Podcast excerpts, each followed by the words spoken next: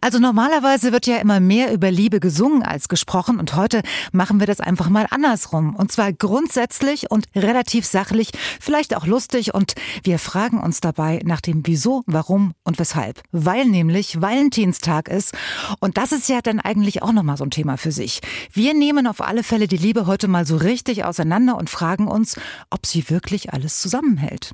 Schön, dass ihr uns gefunden habt. Das ist eine neue Podcast-Folge von MDR Sachsen und das sind meine Gesprächspartner. Markus Tiedemann, er ist Professor für Philosophie, Didaktik und Ethik an der TU Dresden. Das klingt alles komplizierter, als es ist.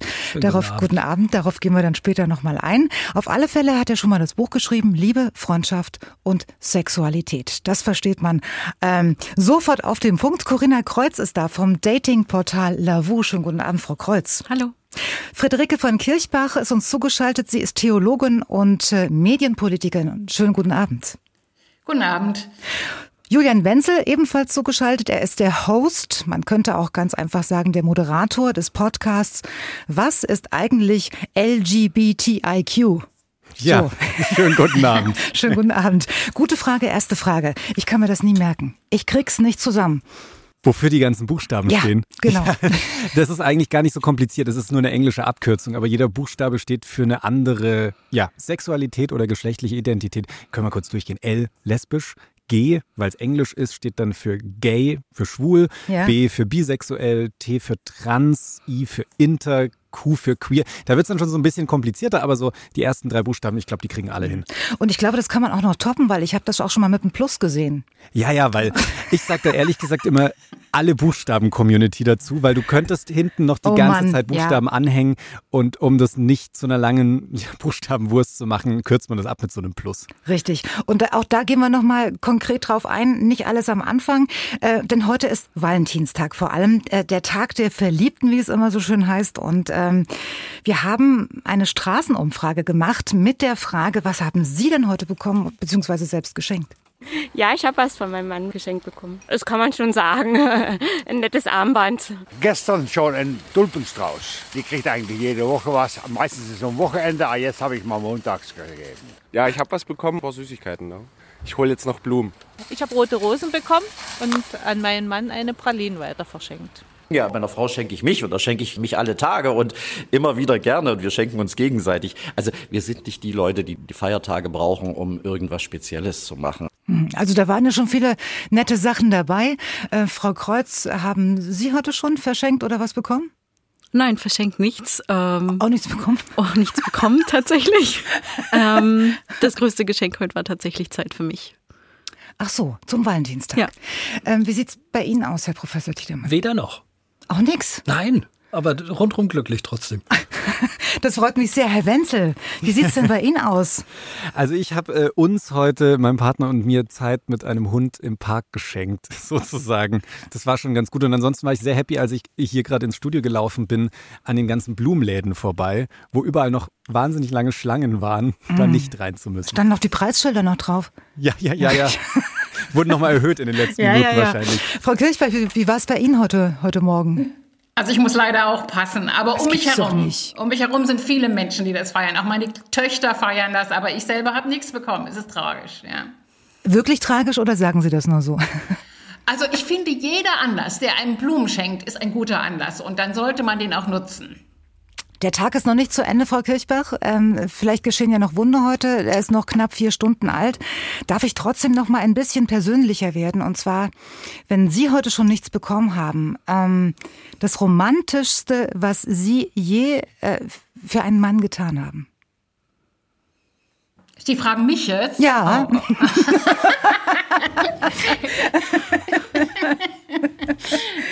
Äh, wo, wo uh, hängen Sie die Messlatte uh, auf, uh, wenn es denn noch oh, passieren ist, soll? Ja. Aber da bin ich jetzt tatsächlich. Also ähm, vielleicht kann jemand der aus der Runde mir schnell aushelfen, mal dem sofort was Ich gebe Ihnen noch 30 Sekunden und frage die Frau Kreuz ja. mal. Danke. Fällt Ihnen was dazu ein, Frau Kreuz? Das romantischste, was Sie jemals für einen Mann getan haben? Ja, Oder für eine Frau? immer auch ein bisschen darauf an, wie man Romantik definiert. Eben, eben. Das ähm, ist ja mal sehr interessant. Für sich oder auch wie der andere das definiert. Ja. Ne? Ähm, Wo haben Sie sich selbst übertroffen? ähm, tatsächlich, ja, wie gesagt, also eine meiner ähm, ja, Sprachen der Liebe sozusagen, jeder mag ja was anderes, ist tatsächlich Zeit. Und deshalb mache ich das ganz gerne und verschenke im Zweifelsfall Zeit miteinander, füreinander. Ja. Und ähm, ja, das war mal ein nettes Wochenende in Prag äh, mit einem Konzert, mit einem Dinner. Und ähm, das ähm, ja, war, denke ich, somit das, die größte romantische Geste. Ja, ja. ja. Okay. Ähm, Herr Tiedemann. also ich werde Ihnen nicht sagen, was, aber ich sage Ihnen wo. Äh, stellen Sie sich in den 90er Jahren einen runtergekommenen Zug, der durch die Usambara Berge in Tansania durch die Nacht fährt. So wie im Film. Schöner Out of Africa. Ja, äh, deutlich staubiger, ja. aber dafür viel, viel schöner.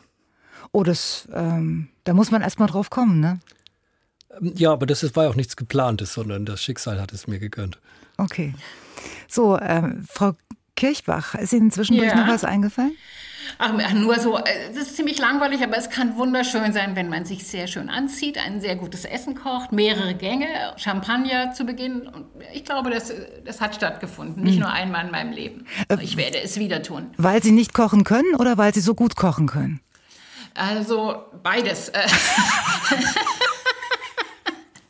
Also ich, ich bin, würde mich nicht als eine leidenschaftliche Köchin bezeichnen, aber wenn ich romantisch sein will, dann kann ich gut kochen. Aber das kostet dann auch wirklich Zeit. Also da bin ich ganz bei Frau Kreuz. Zeit braucht man für die Romantik. So, und Herr Wenzel, jetzt sind Sie dran. Ah, ich dachte, ich kam drum rum. ich habe jetzt lange überlegen können, ich glaube, eines der ersten Dates, die ich hatte, war somit das Romantischste, weil wir nämlich beide festgestellt haben, dass wir Campen hassen eigentlich. Mhm. Aber wir sind beide an diesem besagten Abend, das war ein Silvesterabend tatsächlich, haben wir in den Weinbergen gecampt und das war sehr, sehr romantisch. Und wir haben uns danach geschworen, es nie wieder zu tun. Aber es war sehr schön in dem Moment.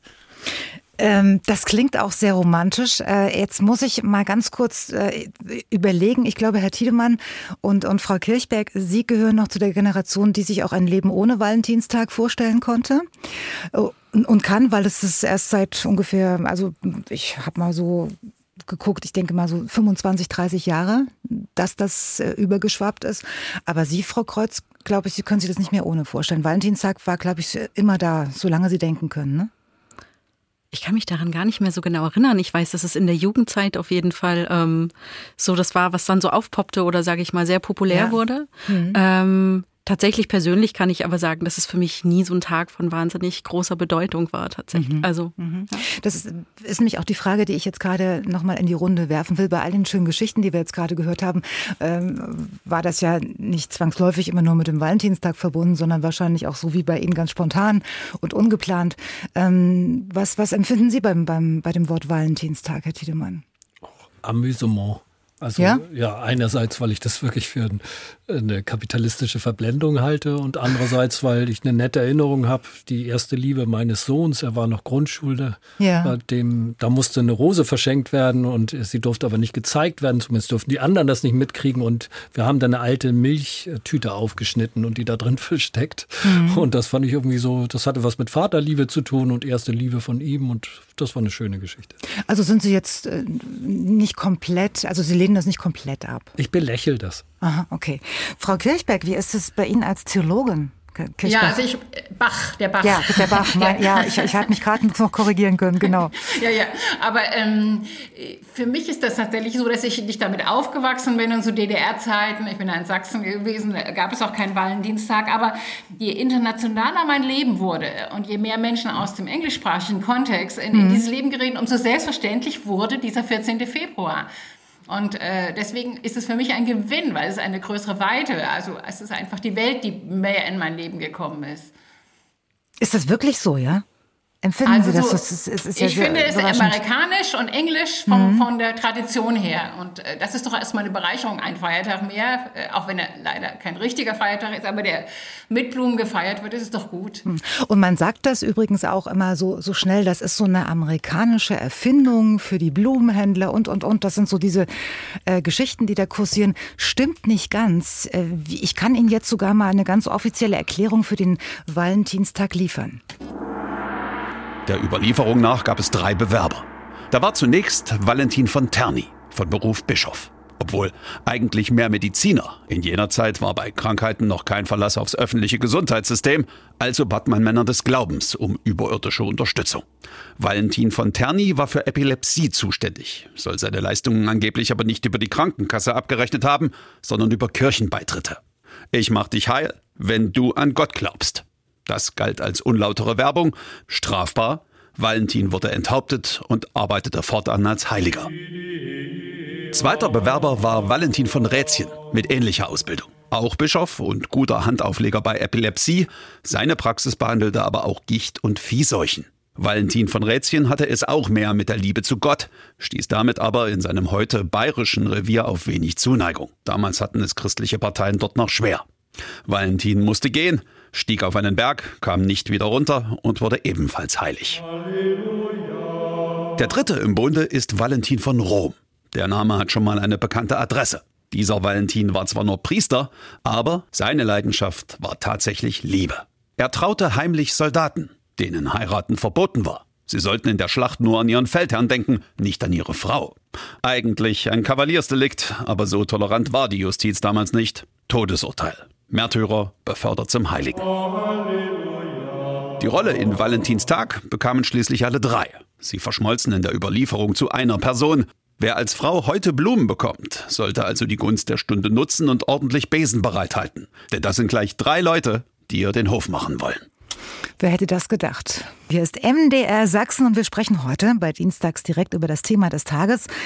Über die Liebe und über alles, was damit zu tun hat. Woher kommt sie? Woran merke ich, dass es wirklich Liebe ist? Und ähm, das äh, möchte ich jetzt mal ein bisschen detaillierter besprechen. Und zwar mit Corinna Kreuz, die mh, hm, über also beruflich über Liebe spricht, kann man ja fast sagen, denn sie kommt von der Dating-Plattform Lavu aus Dresden. Genau, ja. Das kann man so sagen. ähm, ich habe einen schönen Satz auf ihrer Internetseite gefunden. Und zwar mhm. Stand da, wir glauben, dass Liebe überall passieren kann. Ja, das würde ich auch so unterschreiben, nicht nur, weil es bei uns auf der Seite steht. nee, ich fand, das, das, das, das trifft es so schön, sogar im Internet. Ähm, wie läuft das? Also, äh, ja, fangen Sie erst mal an. Wie läuft es denn so mit, mit Dating-Plattformen? Sind die erfolgreich? Wie haben sie sich entwickelt? Ja, also. Im Laufe der Jahre. Tatsächlich ist es so, ähm, dass Dating-Plattformen über die letzten Jahre sehr viel Zulauf hatten und ähm, auch immer erfolgreicher werden. Mhm. Und ähm, ja, neben der, sage ich jetzt mal, sehr ähm, geläufigen Bekanntschaft, im verwandten Bekanntenkreis, die man kennenlernt, ist Dating einfach schon an Platz zwei über Plattformen im Allgemeinen. Da gibt es natürlich ganz verschiedene. Nach? Wir sind eine davon. Tatsächlich direkt nach dem persönlichen Kontakt über Freundeskreis oder mhm. also einfach soziale Gruppen, die man schon kennt, ist es direkt ähm, der Platz zwei, äh, wie man äh, Leute kennenlernt. Es gibt ja dann auch noch andere Sachen wie, keine Ahnung, Partnervermittlungsagenturen, Zeitungsanzeigen, was auch immer, ähm, Vereine etc. Ähm, und ja, das läuft natürlich ganz einfach. Man hat ähm, ein Smartphone in unserem Fall, weil wir eine App sind, ähm, lädt sich die runter, ähm, erstellt sich ein Profil, in dem man sich ähm, im allerbesten Fall so vielfältig und natürlich wie möglich präsentiert ähm, und schaut dann, ähm, wo sind andere Menschen, die ähm, ähnliche Interessen haben wie ich oder ähnliches suchen wie ich und mhm. ähm, lernt sich im besten Fall erstmal verhältnismäßig anonym kennen, bis man spielen, Lust auf ein Treffen hat. Wir spielen das gleich mal durch. Ähm, die Konkurrenz sagt auf alle Fälle äh, erstmal, alle elf Minuten verliebt sich ein Single. Wie lange dauert es bei Ihnen? Darüber führen wir tatsächlich keine Statistik. Ähm, Wollen Sie nicht oder können Sie nicht?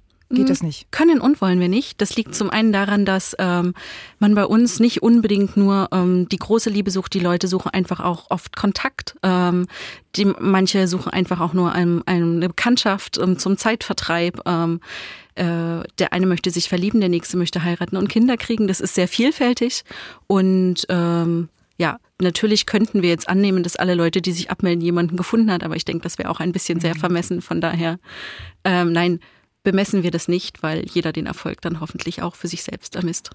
Aber es ist halt trotzdem interessant, äh, für jemanden, der das noch nie ausprobiert hat, lohnt sich das Ganze, lohnt sich das nicht, äh, so eine Dating-Plattform mal auszuprobieren? Wie, viele sind gerade drauf? Also das ist sehr unterschiedlich, kommt drauf an, wie oft man es nutzt. Also wir haben ungefähr 1,2 Millionen tägliche Nutzer, also die wirklich täglich diese App nutzen.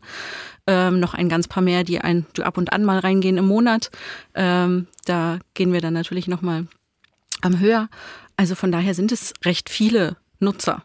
Und ja, am stärksten bei uns natürlich jetzt im deutschsprachigen Raum, aber eben halt ähm, ja auch in Frankreich, Spanien ich, und Co.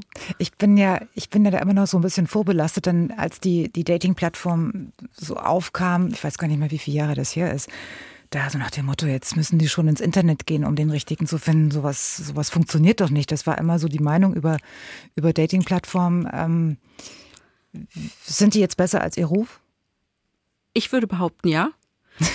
ähm, aber das liegt auch an den Menschen, die da sind. Also schlussendlich muss man immer sagen, alles, was man ähm, in der Öffentlichkeit treffen kann, wenn man jetzt einfach rausgeht, wenn man abends weggeht, wenn man ähm, sich irgendwo in der Stadt bewegt, genau das kann man alles eben halt auch auf einer Dating-Plattform treffen. Das mhm. heißt, ähm, ja, egal wen es gibt, den gibt es im Zweifelsfall auch auf der Dating-Plattform. Was es ist, ist auf jeden Fall viel weniger schambehaftet, ähm, es ist viel spielerischer und ähm, viel weniger, sage ich jetzt mal, mysteriös, als es noch vor ein paar Jahren war. Herr Tiedemann, Sie gucken so, als wären Sie noch nicht drauf gewesen. Tatsächlich bin ich da ein Greenhorn, das muss ich gestehen.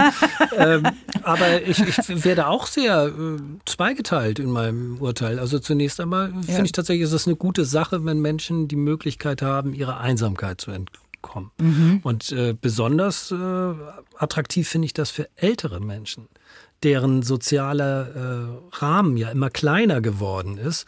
Und wenn die jetzt die entsprechende Mobilität durchs Internet haben und auch in, im letzten Drittel ihres Lebens nicht einsam sein müssen, finde ich das großartig. Was so ein bisschen Geschmäckle hat, das muss man einfach sagen, ist natürlich das Format. Ähm, das Format kennen wir sonst eher aus der beruflichen Vermittlung. Da stelle ich mir auch ein Profil und schau mal, guck mal, lieber Headhunter, hier bin ich. Das heißt, ich mache mich zur Ware. Mhm. Ähm, und das, das Format ist natürlich das ein, eines Handelns. Und genau das ist eben so die Gefahr, nicht die Notwendigkeit, aber die Gefahr, dass man sich selbst eben zur Ware generiert. Der, das, das, da ist wirklich was dran. Das, also das kann ich so, obwohl ich es auch noch nicht probiert habe, muss ich sagen. Aber da kommen wir gleich noch dazu. Ähm, Frau Kirchbach, ja. Bei Herrn Wenzel bin ich mir fast sicher, dass er schon mal auf, eine, auf einer Dating-Plattform war. Ist aber auch schon länger her, muss ich ja, gestehen. Das gehört ja auch in Ihrem Alter zum guten Ton, glaube ich. Aber Frau Kirchbach, jetzt mal ehrlich, war, haben Sie es schon mal probiert? Nein, nein, nein. Ich selber, ich hatte es tatsächlich auch äh, nicht nötig. Wir sind in meinen Beziehungen äh, Menschen auf dem äh, normalen, direkten Umfeld begegnet. Aber ich kenne viele Menschen, die sich so kennengelernt haben und und ich habe schon einige Paare getraut, die sich auf Dating-Plattformen kennengelernt haben. Und ähm, aber hätten Sie nicht mal Lust, es auszuprobieren, ganz einfach, um, um die Erfahrung zu machen, wie das, wie das funktioniert, weil Sie und ich, wir kennen es ja nur vom Hören sagen und der Tiedemann auch. Da müsste ich doch das Motiv, also ich würde, also das finde ich, glaube ich, das Harte an Dating-Plattformen, dass man es nicht ernst meint, dass man nur spielt. Wenn ich ein Bedürfnis hätte, jemanden kennenzulernen, dann täte ich das. Aber im Moment ist mein Leben eigentlich voll und ich habe genug Be Kontakte, Freundschaften, auch Neuanfänge. Mhm. Deswegen habe ich das noch nicht gemacht. Ich kenne übrigens mittlerweile in meinem Bekanntenkreis wirklich äh, mindestens ein Paar, was seit mindestens zehn Jahren glücklich verliebt ist und sich schon vor zwölf oder dreizehn Jahren, wo ich damals gedacht habe, Gott, was machen die denn da? Es hält ja nie. Ne? Äh, auf einer Dating-Plattform kennengelernt haben. Äh, würden, Sie, würden Sie sich trotzdem rein theoretisch dafür interessieren, wie das geht? Also ich höre mir, ich habe mir das auch oft angehört. Ach so, ach so, ja. Viel Kummer, viel, viel Kummer mit Dating-Plattformen. Also, ja. dass, dass man sich da schlecht behandelt oder ausgesetzt fühlt. Gerade von Frauen, das finde ich auch sehr interessant. Haben Sie diese aber, Erfahrung aber gemacht? Aber selber zu machen, das, ich denke eher so äh, begleiten, reden drüber, das finde ich wichtig, ja. Okay, MDR Sachsen hier ist Dienstags direkt und Monika Werner aus der Dienstags direkt Redaktion ist gerade bei uns. Wir hatten ja gesagt, ähm, rufen Sie uns gerne an und, und hatten auch eine konkrete Frage an Sie nämlich was hat der Valentinstag für Sie mit Liebe zu tun? Moni, du darfst. Naja, das sind Frauen gewesen, die als erstes angerufen haben. Das wundert mich jetzt nicht wirklich. Nee. Vielleicht lässt sich da leichter über Liebe sprechen. Äh, die erste Frau wollte nicht genannt werden, klang aber relativ jung. Ich würde mal schätzen, so um die 40. Also für sie selbst hat der Valentinstag nichts mit Liebe zu tun, hat sie uns am Telefon erzählt. Sie macht auch nichts mit ihrem Partner heute, aber sie hat gesagt, es ist schön zu sehen, wie andere Paare ihre Liebe an diesem Tag feiern und vor allem, wie sie liebevoll miteinander umgehen. Das ist dann irgendwie doch schon Liebe. Mhm. Ne? Dann ähm, haben wir noch einen Anruf gehabt. Leider auch kein Alter, kein Name. Klang schon ein bisschen älter. Ich würde äh, jetzt mal behaupten, so 60. Wobei, oh Gott, hoffentlich trete ich da nicht in Fettnapf. Wir sind auch so weit, ja, ja. äh, naja, kommt darauf an, was man überhaupt unter Liebe versteht. Zusammenleben, eine Familie haben, Schmetterlinge im Bauch. Auf jeden Fall ist es ein schöner Anlass, anderen was Gutes zu tun und an Menschen zu denken, die man lieb hat. Kann ja auch ein Kumpel sein, zum Beispiel. Mhm. Und äh, der dritte Anruf kam von Heidrun Schönherr aus Erfurt. Die ist 70 Jahre jung und sie findet auf die Frage, was hat der Valentinstag mit Liebe zu tun, nicht so wirklich was. Das sei doch nur ein Aufhänger beziehungsweise ein Anlass. Aber ist ja auch was am Ende. Manchmal braucht man ja auch so einen kleinen Schubser. Also wenn man das positiv sehen will, sage ich jetzt mal so. Sie klang positiv, genau. Gut. Also, wir waren bei der Dating-App stehen geblieben, Frau Kreuz. Und ähm, Frau Kirchbach hat gesagt, sie hat das noch nicht ausprobieren müssen. Ähm, ich ehrlich gesagt auch nicht. Äh, Herr Wenzel hat seine Erfahrung gesammelt. Hoffentlich nur gut, Herr Wenzel. Naja, wie das auf Dating-Apps so ist, beides. da gehören gute und schlechte ja, dazu. Sie, Sie sagen das einfach so, wie das auf Dating-Apps so ist. Es gibt sicherlich eine ganze Menge Menschen, die uns jetzt zuhören und die das noch nicht ausprobiert haben. Ähm, Frau Kreuz, ich, ich habe da immer, wenn ich mir das vorstelle, es, es, würde mich ja schon mal interessieren, was da so kommt. Mhm. Ne?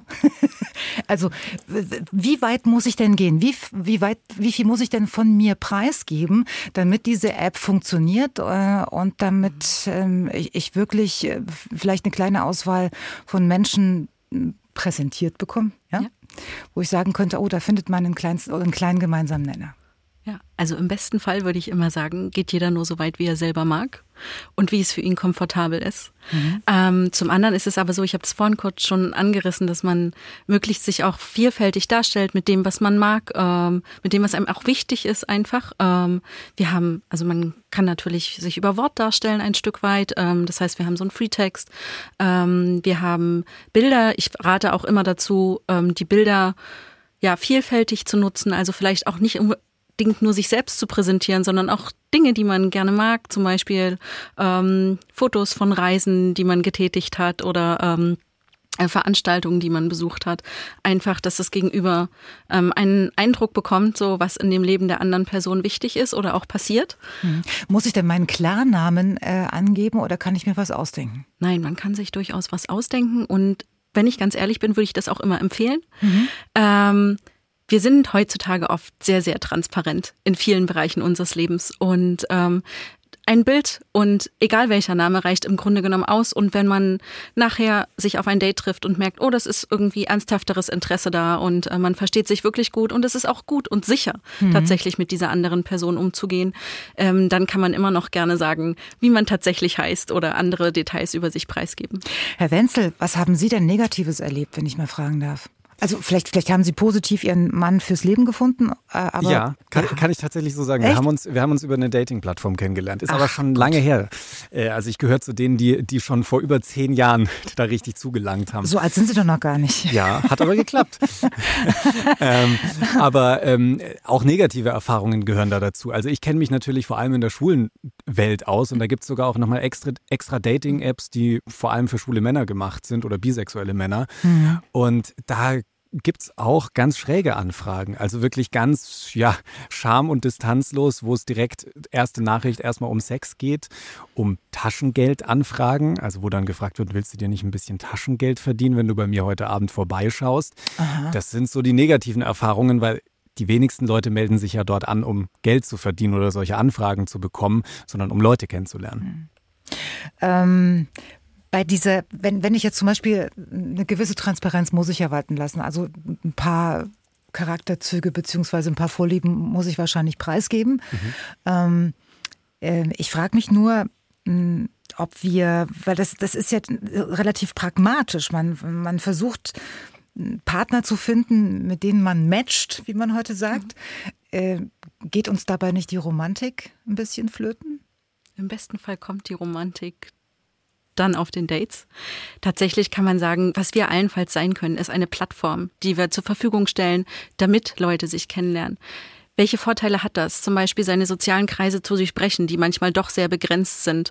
Ähm, die Leute ähm, heutzutage gerade, ähm, Herr Tiedemann hat das schon gesagt, ältere Leute, da werden die sozialen Kreise immer kleiner zum Beispiel. Mhm. Ähm, dass man die einfach auch ein Stück weit erweitert. Ähm, oder wenn man eben neu in eine andere Stadt zieht und trotzdem auf der Suche nach Liebe ist und man ist mit seiner Arbeit beschäftigt, äh, man kennt noch nicht so viele Leute.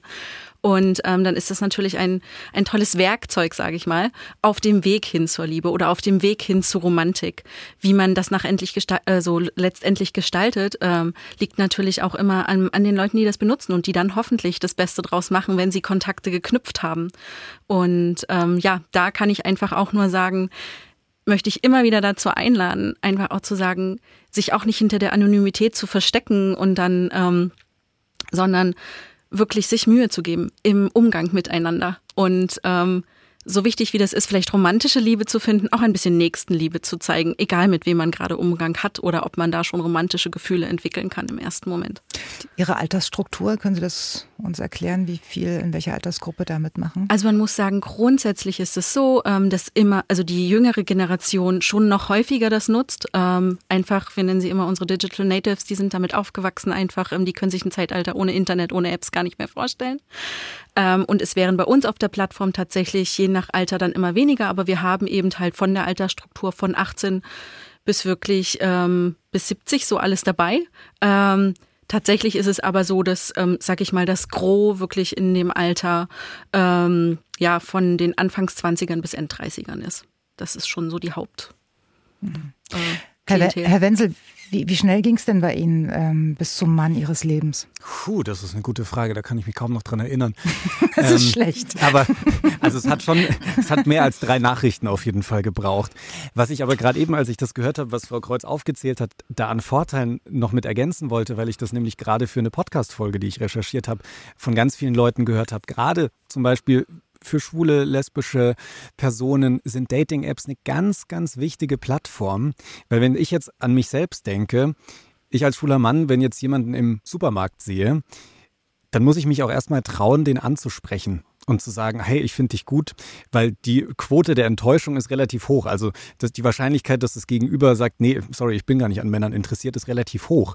Aber auf Dating-Plattformen setze ich einen Filter und mir werden nur Männer angezeigt und die Hemmschwelle ist viel geringer. Also gerade für, für queere Menschen, wie man ja gerne so übergreifend sagt, so als, als Begriff für all diese Das müssen Sie uns jetzt bitte nochmal, also queer, das ist so ein, genau, so, so, ein, Wort, Überbegriff. Da bin ich ganz allergisch, weil ich das nie so richtig verstehe. Einfach um nicht jedes Mal schwul, lesbisch, bisexuell etc. aufzuzählen, sagt man gerne queer. Was ist der Unterschied zwischen queer und divers? Ähm, Es klingt cooler und ist Englisch. Kein großer Unterschied, ehrlich gesagt. Es okay. ist eher so ein Begriff, der sich in den letzten Jahren durchsetzt mhm. unter den Leuten. Und für die sind solche Dating-Apps total wichtig. Also haben ja ganz viele erzählt, äh, die wollen da nicht drauf verzichten. Herr Tiedemann, als ähm, Professor ähm, für Philosophie, Didaktik und Ethik ähm, haben Sie jetzt in den letzten Minuten wenig, äh, wenig gelächelt.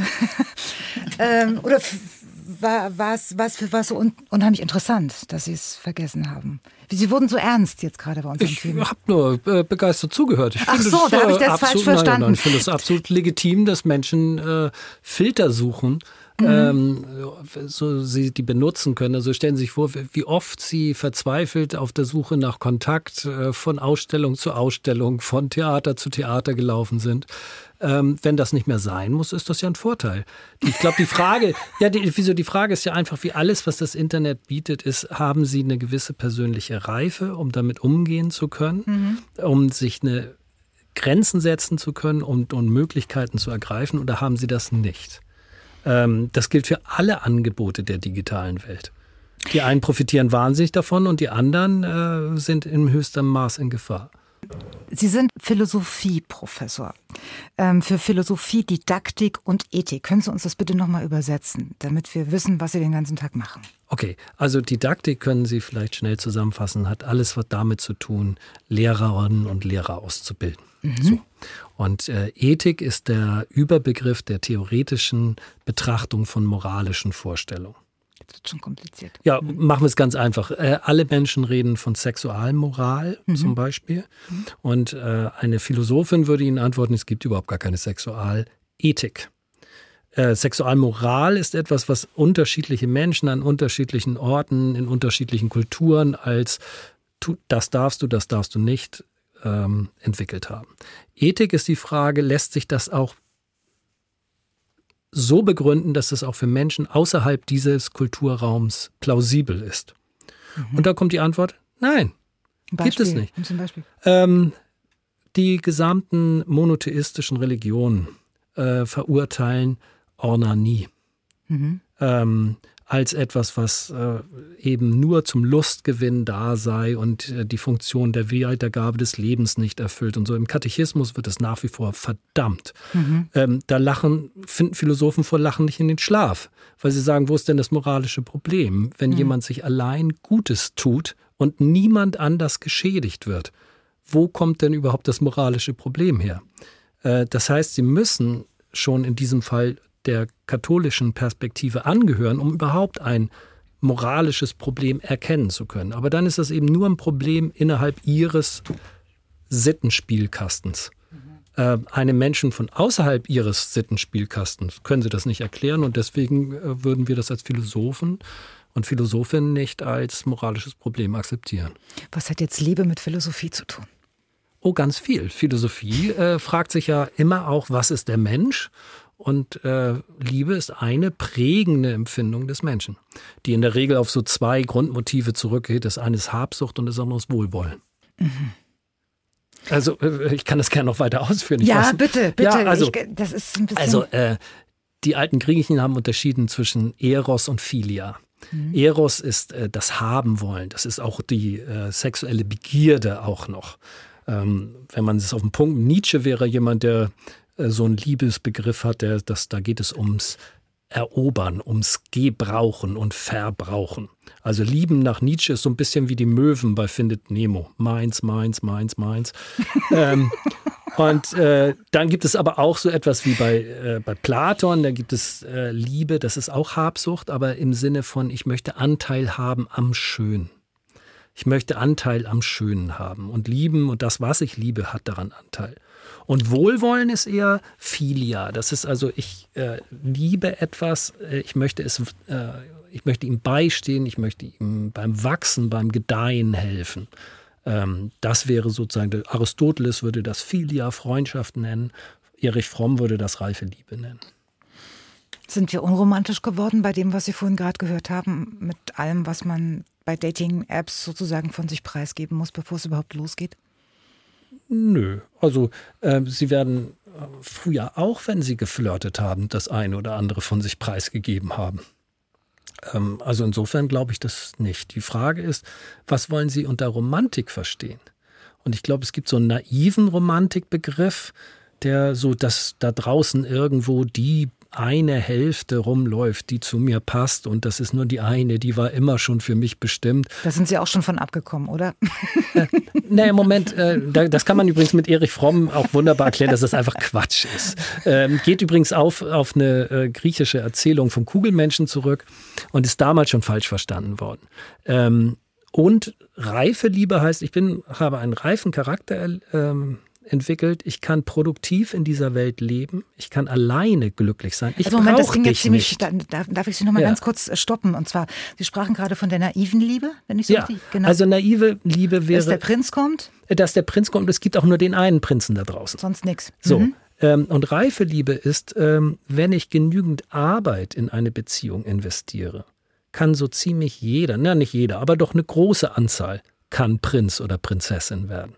Werden werden durch nicht, meine nicht, Arbeit. Nicht von ihr. Anfang an sein, sondern werden, habe ich es richtig verstanden? Ja, also es gibt zwei Wege zu dieser Liebe. Das entweder sind sie erstmal verliebt, aber mhm. verliebt ist der, Verliebtsein ist Rausch der Symbiose. Oder wie Freud, Fromm sagen würde, es ist Wahnsinn zu zweit.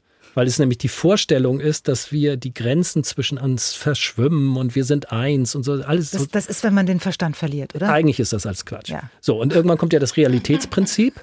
Ähm, und dann merken wir plötzlich, naja, ist zwar toll mit ihm, aber er schnarcht. ähm, oder ähnliches.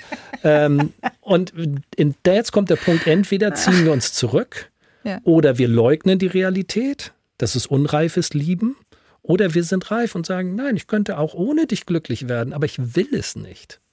Ich Aha. will die Arbeit in dich investieren. Mhm. Ich brauche dich nicht. Also ist Liebe auch Arbeit? Ja, nach Erich Fromm ist äh, das eins der Hauptmerkmale echter Liebe ist Arbeit. Sagt das, sagen Sie das auch oder nur Erich Fromm? Äh, ich bin da ziemlich überzeugt von Erich Fromm.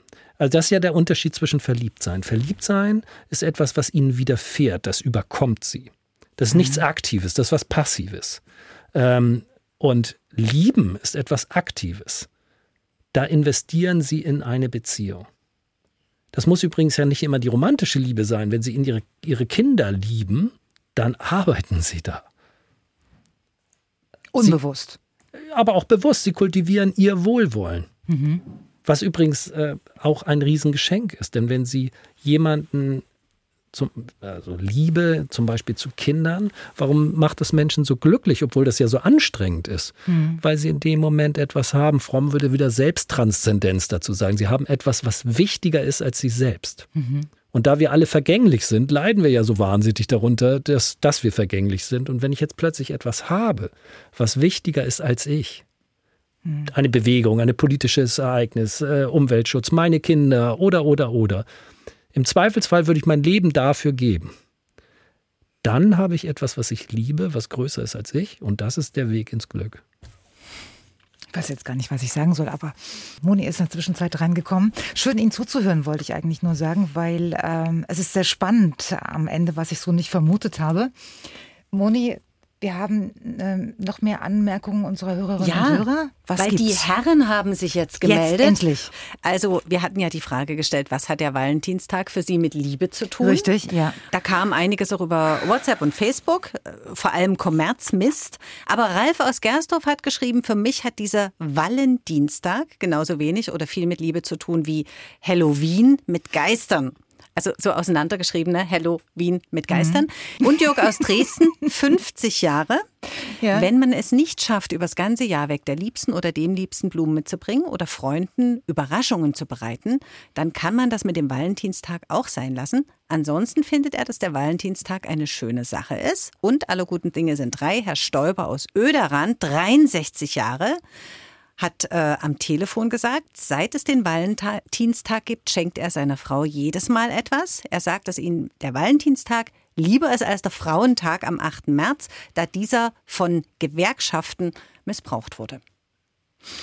Danke erstmal. Hier ist MDR Sachsen mit Dienstags direkt und ähm, gerade hat Herr Professor Tiedemann so unheimlich schön gesprochen, dass es mir fast die Sprache verschlagen hat. Jetzt habe ich Sie Danke. wiedergefunden, Herr Tiedemann. Und zwar, ähm, ich wollte Sie fragen, ob ähm, Sie, Sie sprachen gerade von Verlieben und wir waren uns einig, dass man beim Verlieben schnell auch mal den Verstand verliert. Fühlt sich das äh, eigentlich für alle Menschen gleich an oder gibt es ja auch Unterschiede im, im, im persönlichen Erleben oder, oder wie, wie ist das? Also ich freue mich, wenn auch die anderen dazu sagen, also äh, etwas sich äußern, aber vielleicht so viel jetzt als aus wissenschaftlicher Perspektive ja. haben wir ja nur ähm, theoretische Erklärungsansätze und empirische Befunde. Empirische Befunde sagen, rund um die Welt erleben Menschen äh, den Moment des Verliebtseins in einer zeitlich eingegrenzten Phase, die meistens zwischen drei bis sechs Monaten dauert ähm, und beschreiben ihn als den Eindruck, dass die Grenze zum anderen verschwimmt, dass man also eins ist mit dem anderen. Drei bis sechs Monate. Ja, äh, das können Sie, äh, können Sie natürlich ganz schnöde auch wieder erklären. Eine Evolutionstheoretikerin würde Ihnen sagen, naja, das ist wunderbar. Das sind äh, drei bis sechs Fruchtbarkeitszyklen der Frau. Und das ist die Möglichkeit. Naja, Verliebte kopulieren extrem oft. Ähm, ähm, und das hat evolutionsbiologisch verdammt guten Sinn. Und Aha. danach ist die Wahrscheinlichkeit, dass das genetische Projekt geklappt hat, relativ hoch. Und dann könnte sich Mann wieder von dann trollen. Ja. Also das wäre die eine Erklärung. Das andere ist eben, dass man sagt, da treten nach, langsam kommt das Realitätsprinzip eben wieder rein. Das sind nicht immer nur noch die Schmetterlinge im Bauch. Was ja überhaupt nichts Schlimmes ist. Frau von Kirchbach, ähm, ja. Sie als Theologin und äh, Medienpolitikerin, darf ich Sie fragen, ähm, woran es Ihrer Meinung nach liegt, dass wir uns überhaupt verlieben? Also das hat äh, Professor Teilemann schon äh, jetzt äh, ganz gut gesagt. Also ich, ich, glaube, es ist, weil es uns Menschen gibt und weil wir ein Herz haben und zu Gefühlen fähig sind, deswegen lieben wir auch. Und was ich aber gern möchte, ist ein Plädoyer für das Verliebtsein halten. Also ich möchte das auch überhaupt nicht missen, die Erinnerungen in meinem Leben. Und aus dem Verliebtsein heraus kann unglaublich viel entstehen. Und zum Beispiel das Glück einer langen, beständigen Beziehung, die natürlich dann auch das Qualität, die Qualität der freundschaftlichen Liebe braucht. Aber Verliebtsein, das ist der, die Eigenschaft des Valentinstages. Dieser Tag ist besonders für die Verliebten, für die ganz Verrückten.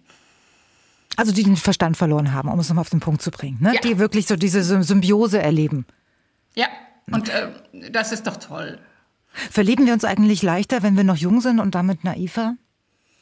Vermutlich ja, da, das glaube ich, das wird so sein. Ich gehöre auch zur älteren Generation. Aber ich möchte es nicht missen. Und ich, ich habe auch eine alte Dame im Seniorenheim, die sich da in den Nachbar, in Herrn im Nachbarzimmer verliebt hat, mit über 90 Jahren äh, kennengelernt. Also es mhm. gibt es auch. Vielleicht also, ein bisschen anders. Aber das, das heißt ja dann aber auch, dass man das irgendwie dann doch ein bisschen steuern kann. Oder man ist robuster geworden. Oder wie, wie, wie interpretieren Sie denn diese Feststellung, dass man, dass wir uns darüber jetzt einig waren, dass man sich, wenn man jung ist, sich schneller verliebt, als wenn man älter ist? Also ich glaube schon, dass es auch diese genetischen Hintergründe, die will ich gar nicht, äh, denen will ich gar nicht widersprechen, auch dass es um den Erhalt der Menschheit geht. Und es, wenn zwei junge Menschen aufeinander äh, treffen und sich leidenschaftlich verlieben, dann ist das anders, als wenn zwei Menschen im Altersheim kommen. Aber die Fähigkeit, sich zu begeistern für einen anderen Menschen, der einem begegnet, der strahlt und sein Strahlen wahrzunehmen, das ist etwas, das können wir bis ins hohe Alter auch uns selbst erhalten. Das hängt auch damit zusammen, was wir also von uns selbst halten. Äh, das hat auch was mit unserer Eigenliebe zu tun, mit unserer Fähigkeit, nach außen zu strahlen, die wiederum äh, dann zurückkommt. Also wer sich nicht selbst liebt, kann sich auch schwer nur verlieben. Ist das? Das würde ich auch denken, ja. Ich glaube, okay. das hängt zusammen, ja. Okay, ist eine steile These. Die würde ja. ich jetzt gerne noch mal in den Raum geben. Also ich würde sagen, ja. man kann nur lieben, wenn man sich selbst liebt. Verlieben kann sich jeder. Ach so. Also da müssen Sie müssen unterscheiden Ach, Sie zwischen machen immer so, Unterschiede, ja, ja. Äh, reifer und unreifer Liebe. Ja, hatten wir ja vorhin schon. Also Verlieben, passiv kann jeder. Okay, wir hatten die, die, Reif, die Reife und die Unreife. Unreif ist eher naiv. Das ist dieses Verliebtsein, was wir vorhin gerade gesagt haben, in den jungen Jahren meistens. Nö, das hat gar nicht. sechs mit, Monate. Nein, äh, äh, nee, nee, also verliebt, äh, verliebt sein ist, ist diese Phase des Rausches. Ja, so, angenommen, ja. das Realitätsprinzip äh, äh, geht und das Paar bleibt trotzdem zusammen, aber es sind zwei unreife Charaktere. Zwei, die nicht glücklich in dieser Welt aufgrund ihrer eigenen Charaktereigenschaft ja. sein können. Dann brauchen sie den anderen aber äh, sozusagen in einem Missbrauchssystem. Ich kann nicht ohne dich leben. Also Mariah Carey, can't ja. live if living is without you. Das ist der schlimmste aller Sätze, das ist grauenvoll.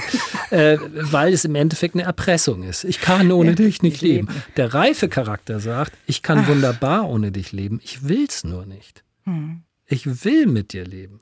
Und das ist, und um diese Reife zu haben, muss man, glaube ich, selbst, gerade schon als Kind, im Sinne von Urvertrauen geliebt worden sein. Und wie lange dauert das in der Regel, bis man so weit ist? Es ist ja ein beneidenswerter Zustand, finde ich, also diese reife Liebe zu erleben. Ja, also es ja. gibt ja glückliche Menschen, die aus einer so wohlbehüteten Kindheit gehen, dass sie ein so großes Paket positiver Liebe in sich tragen. Und da ist auch immer Selbstliebe mit dabei. Hm. Ähm, die sind relativ schnell dazu in der Lage. Hm.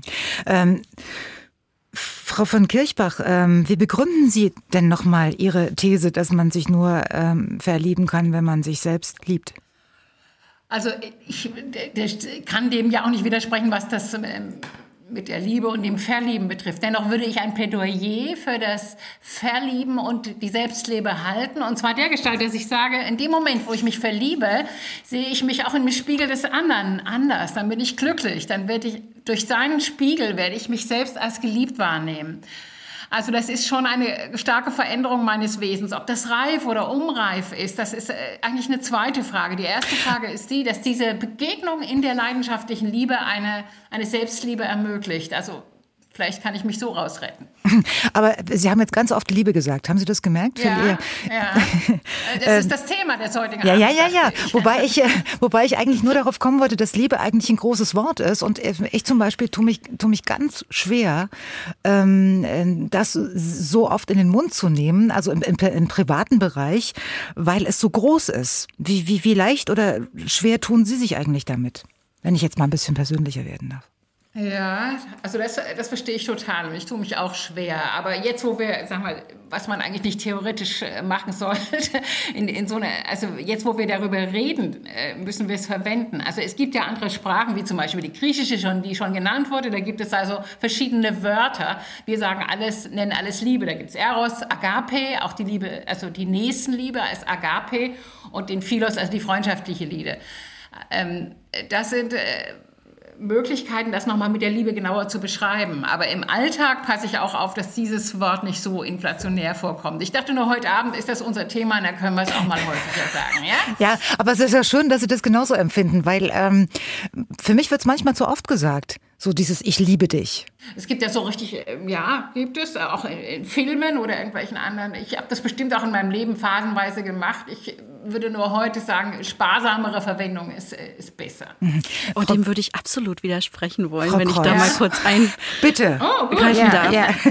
ähm, Tatsächlich, und ich meine, jetzt haben wir ja viele Sachen. Wir haben das Verliebtsein, wir haben die Liebe. Ähm, und dann ist wie die Frage, geht es um die romantische Liebe sicherlich an, wenn wir heute über den Valentinstag reden, sicherlich auch. Aber ähm, es gibt ja diese Liebe in vielen Formen. Es gibt, mhm. ähm, wir hatten die Selbstliebe schon angesprochen. Wir haben ähm, die Liebe zum Beispiel zu unseren Kindern. Und ich sage meinem Sohn jeden Tag mehrfach, ich liebe dich. Also, ähm, man muss das nicht, aber ich denke auch nicht, dass es schadet, ihm, also ich sage ihm zum Beispiel nicht die ganze Zeit, oh, du bist so toll und du machst alles fantastisch, mhm. aber ähm, zum Beispiel, ich liebe dich.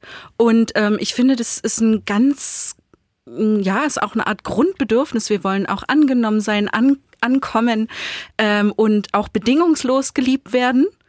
Und ähm, ich finde, das darf man eben durchaus auch zum Ausdruck bringen und das nicht irgendwie zu etwas machen, was man so wahnsinnig auf den Sockel stellt oder was es eben halt nur von einer bestimmten Person geben kann oder nur von einem sehr beschränkten Kreis. Ähm, ich sage auch meinen Freunden, dass ich sie liebe, weil ähm, es ist eine freundschaftliche Liebe, aber die ist eben halt da und ich finde es völlig in Ordnung, das Echt? auch auszudrücken. Ja. ja. Herr Wenzel. Ja. ja. Wie alt ist denn Ihr Sohn, Frau Kranz? Das würde mich noch interessieren. Äh, mein Sohn ist 15. Ah, okay. Das hätte ich jetzt nicht gedacht. Das ist ein kleiner. Ja. Das hat sich jetzt so angehört, so wie drei oder vier. Mhm. Ja, ich Da können Sie sich ja noch nicht wehren, wenn man das sagt. Der kann sich ja auch so nicht wehren, was ich ausspreche, ist ja dann äh, im Raum. Herr, Herr Wenzel, ähm, wie, wie gehen Sie damit um? Ich musste gerade eben zurück an meine Eltern denken, ja. als ich noch zu Hause gewohnt habe. Ja. Und ich habe ganz oft genau das gehört, so wir lieben dich oder ich liebe dich. Mhm. Und genau dieser Punkt, dieses Bedingungslose, was da drin ist. Also, dass mir das gesagt wird, ohne dass ich was Tolles geleistet habe, ohne dass ich jetzt ein tolles Kunststück vorher vorführt habe und dann dieser Satz kam, sondern einfach so zwischendurch. Das hat mir tatsächlich sehr viel gegeben und da möchte ich das so ein bisschen unterschreiben, was Herr Tiedemann gesagt hat. Vielleicht ist das der Schlüssel bei mir gewesen, dass ich zu reifer Liebe fähig bin, dass ich, dass ich das in der Kindheit häufiger gehört habe und dass das, ich finde auch, man sollte das nicht zu selten sagen. Mhm. Also, ähm, wie, wie, alt sind Sie eigentlich? Äh, ich bin 29, das muss ich selber kurz rechnen. Schön, wenn Sie mit 29 sagen, Sie sind zu reifer Liebe fähig. Ja, das kommt mir so das, vor, als wenn Sie.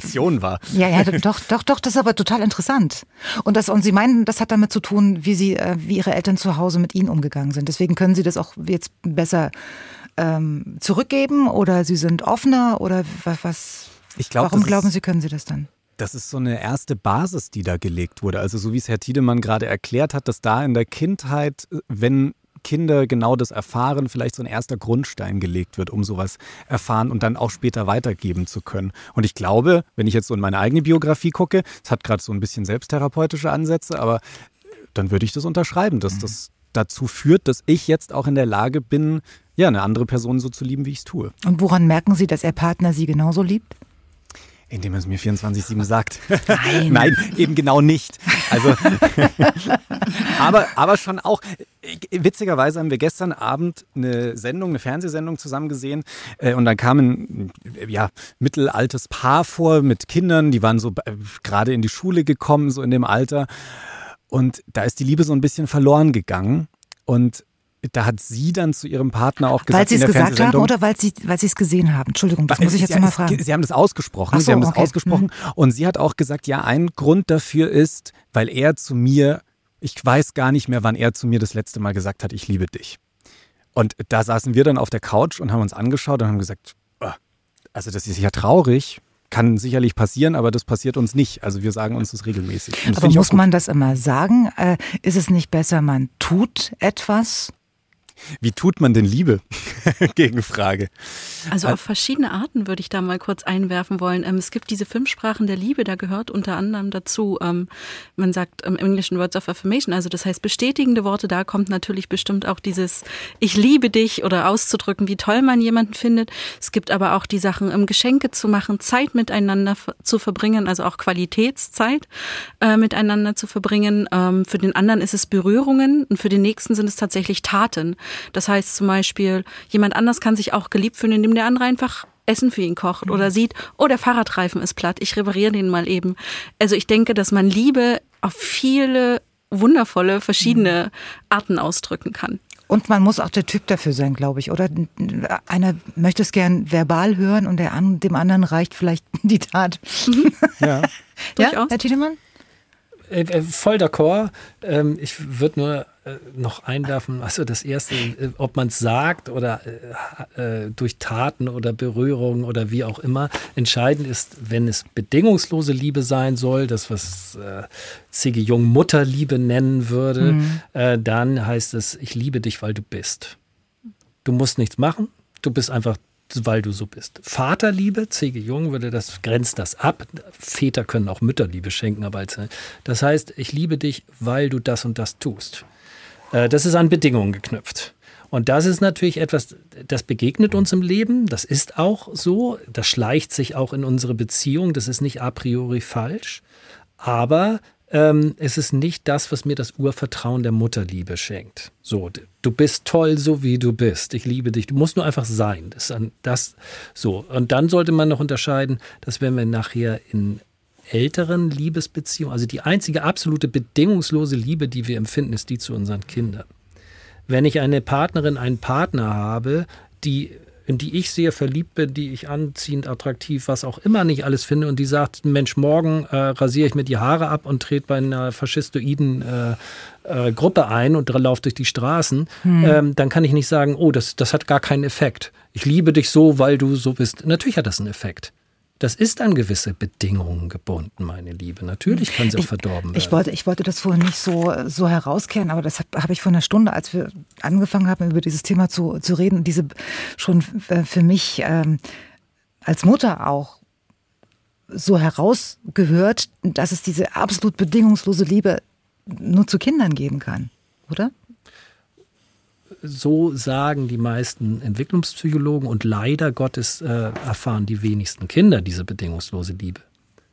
Ähm, das ist ja ein ganz seltenes Geschenk. Die meisten Eltern, gerade in unserer kapitalistischen Gesellschaft, äh, praktizieren Vaterliebe. Was meinen Sie damit? Also ähm, bedingungslose Liebe heißt, wie gesagt, äh, wir lieben dich, weil du bist. Du musst nichts dafür tun. Und jetzt denken Sie doch nur zum Beispiel, wie wir mit unseren Kleinstkindern umgehen. Ähm, derzeit heißt es, ach, du hast ein Kind, so schnell wie möglich in die Krippe.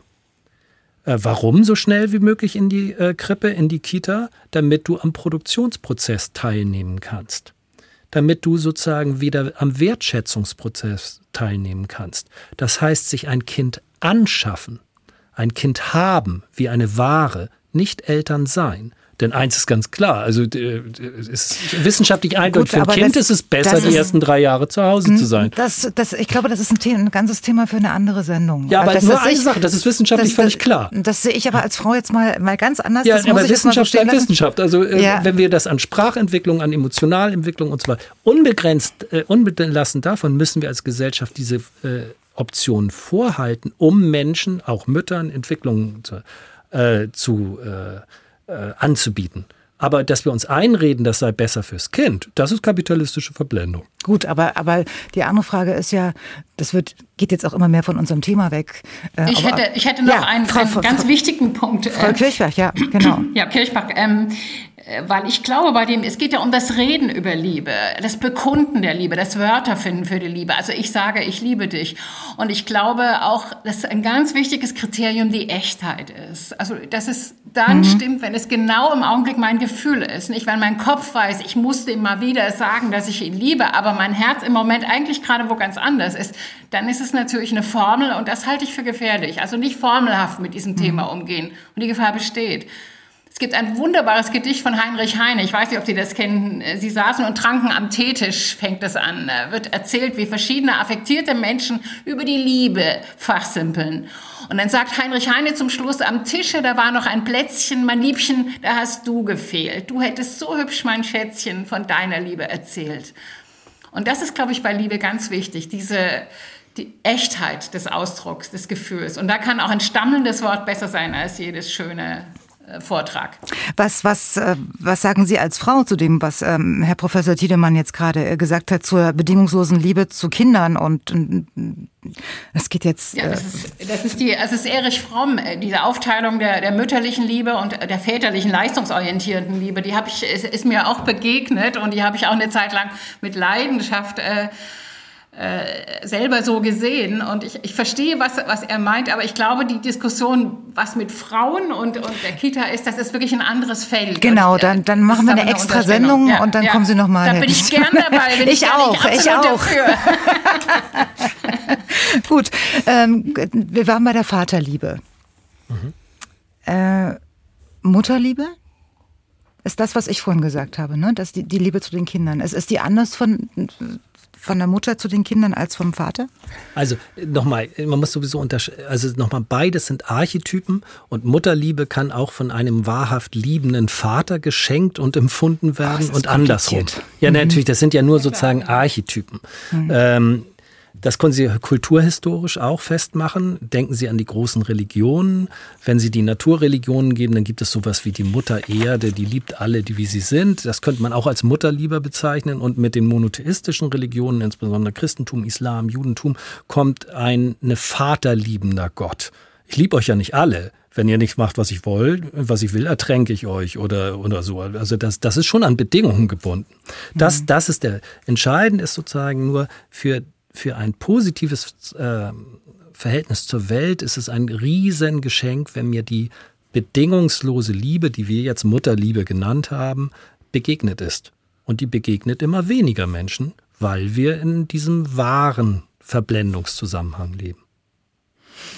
Sagt Professor Tiedemann. Ich finde, wir können das ruhig mal ein paar Sekunden sacken lassen und reden gleich weiter bei Dienstags direkt über Liebe und äh, auch was Liebe mit Valentinstag zu tun hat. Das ist nämlich die Frage, die wir auch an Sie gestellt haben. Und Monika Werner ist bei uns mit den neuesten Anmerkungen unserer Hörerinnen und Hörer zu unserem Thema heute Abend. Ja, Silvia 55 aus Chemnitz findet, der Valentinstag ist ein Tag für die Blumenläden. Denn wenn man jemanden wirklich liebt, holt man dieser Person an Tagen aus der Reihe auch Blumen. Ja. Herr Maas, ja. 56, wünscht seiner Frau alles Gute zum Valentinstag und außerdem auch allen Frauen alles Gute und genießt die Sendung. Also das ist einfach mal so ein Kompliment an die Runde, gebe ich gerne weiter. Danke. Peter aus Bayrode mag das Thema Valentinstag sehr, aber er findet, dass es eigentlich Amortag heißen sollte. Also ich finde, die Runde inspiriert unsere Hörer und Hörerinnen. Und jetzt kam noch was Geschriebenes und da hatte ich echt eine Rührungsträne im Auge auf unsere Frage, was hat der Valentinstag für Sie mit Liebe zu tun? Da hat uns Rudolf geschrieben als aus Gausig. Nächstes Jahr werde ich 80. In der Jugendliebezeit gab es den Valentinstag wohl in der ganzen DDR nicht. Dann waren die Hochzeitstage so ein Anlass. Ich konnte 56 davon begehen, bin sehr dankbar dafür, bestätige das auch oft meiner Frau an ihrem Grab. Nun beging ich heute meinen allerersten Valentinstag mit meiner Gefährtin, die ich voriges Jahr im März näher kennenlernte. Wir wohnen nicht zusammen, aber in fußläufiger Nähe und sind mächtig verliebt. Was für eine schöne Geschichte. Hm. Ja. Herr Wenzel, Julian Wenzel, ja. was ist eigentlich LGBTIQ? Wir hatten gleich am Anfang der Sendung schon mal ähm, geklärt, was dahinter steckt. Weiß es noch jemand? ja. Abfrage. Ja.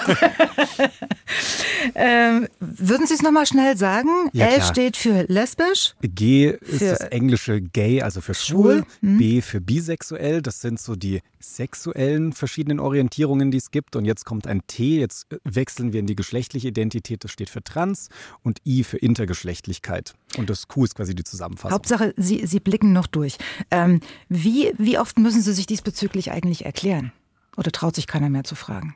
Nee, ganz oft, ganz, ganz oft. Und das sind immer wieder Fragen, auch dann gerade sowas äh, wie, wie, wie liebt ihr denn genau? Also, wie sieht das denn in einer Beziehung aus? So eine Standardfrage ist dann immer, also ich bin in einer schwulen Beziehung, äh, wer ist denn dann die Frau? Ja, ja. Mhm. Auch das passiert immer noch. Ja, genau. Da, muss ich auch immer lachen, weil ich mir denke, nee, äh, klappt auch ganz gut ohne, ohne diese Rollenverteilung und ohne diese Rollenzuschreibung. Da muss noch ganz viel erklärt werden. Und das ist Erklären Sie es uns jetzt, ich denke mir, dass diese Frage jetzt auch unter unseren Hörerinnen und Hörern durchaus aufkommt. Ähm, erzählen Sie doch mal, was antworten Sie denn, wenn Sie diese Frage gestellt bekommen? Ich stelle dann meistens als erstes eine Rückfrage und zwar, was meinen Sie denn eigentlich, wenn Sie mich fragen, wer ist in der Beziehung die Frau? Weil meistens steckt dahinter nämlich was ganz anderes, nämlich so Fragen, wer bringt denn den Müll raus und wer räumt auf und wer kocht.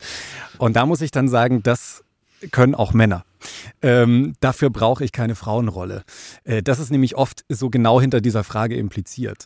Äh, und das ist ja eigentlich eher eine Selbstauskunft darüber, was denn die Person ja so als typisch männlich und typisch weiblich hält, als jetzt wirklich die Frage, äh, wer jetzt bei uns welche Aufgaben übernimmt.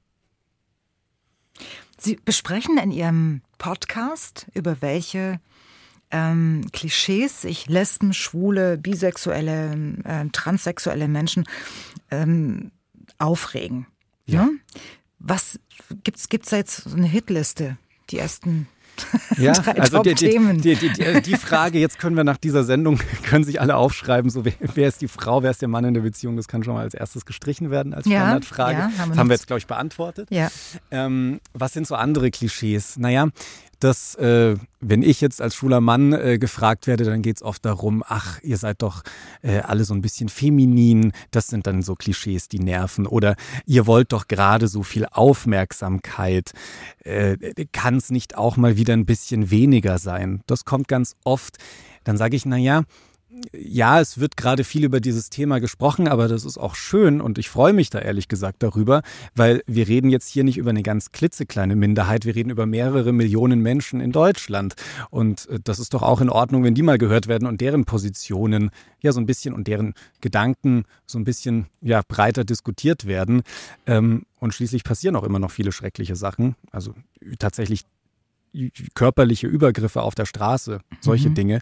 Ähm, das, äh, und das alles nur, um da jetzt wieder zum Thema der Sendung zurückzukommen, weil sich zwei Menschen lieben.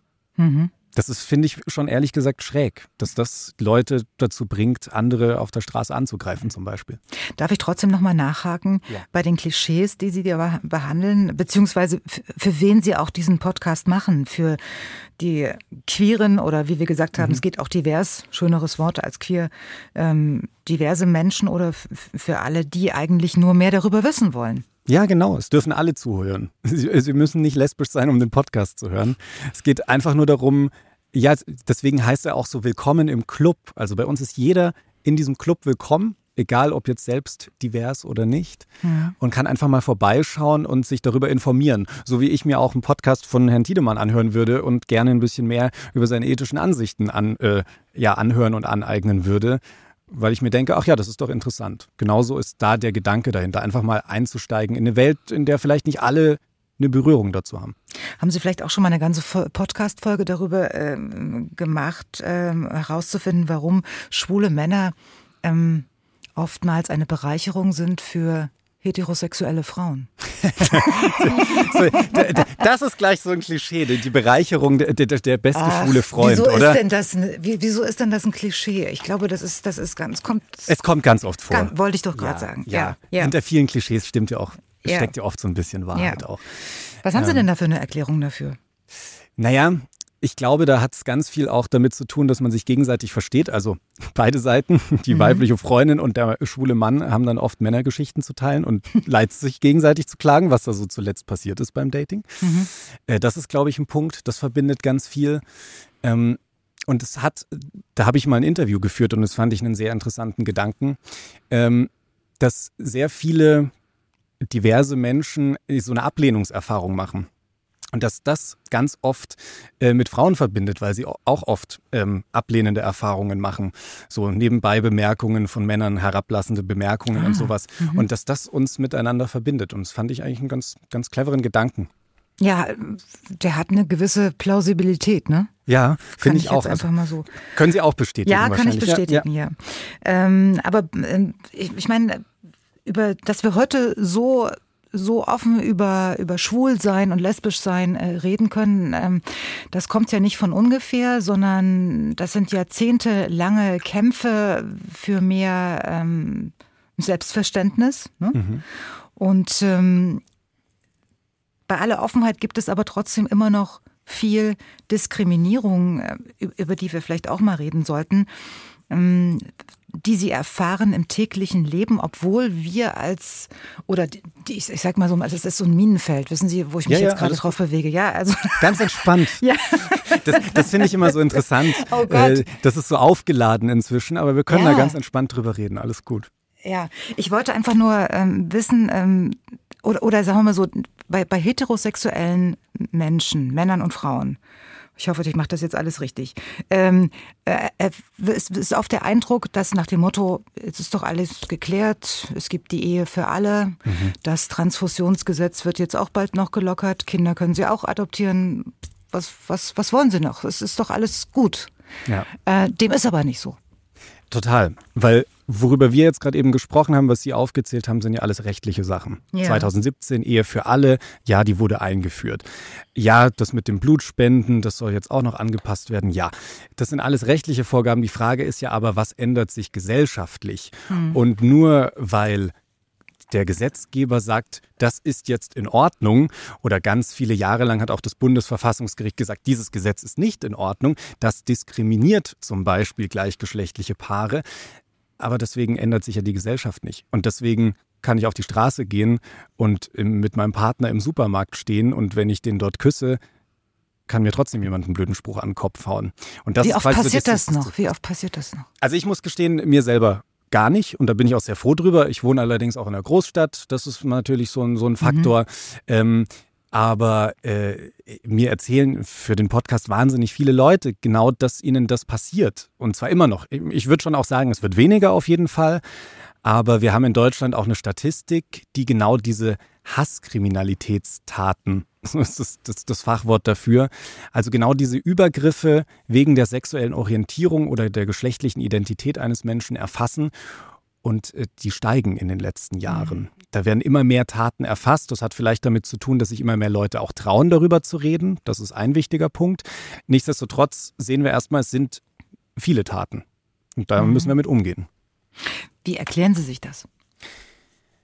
Ähm, also zum einen eben genau diese Erklärung, die Leute sind offener und bereitwilliger, auch diese Erfahrungen zu teilen. Also in den 80ern, 90ern, da haben mir ganz viele Leute auch erzählt, ich hätte mich niemals getraut, darüber zu sprechen, dass mich im Supermarkt jemand angespuckt hat, zum Beispiel, oder auf dem Schulhof angespuckt hat. Das war mir viel zu peinlich, dann mit anderen Leuten darüber zu sprechen, dass mir sowas passiert ist. Und jetzt trauen sich die Leute. Das ist der eine Punkt.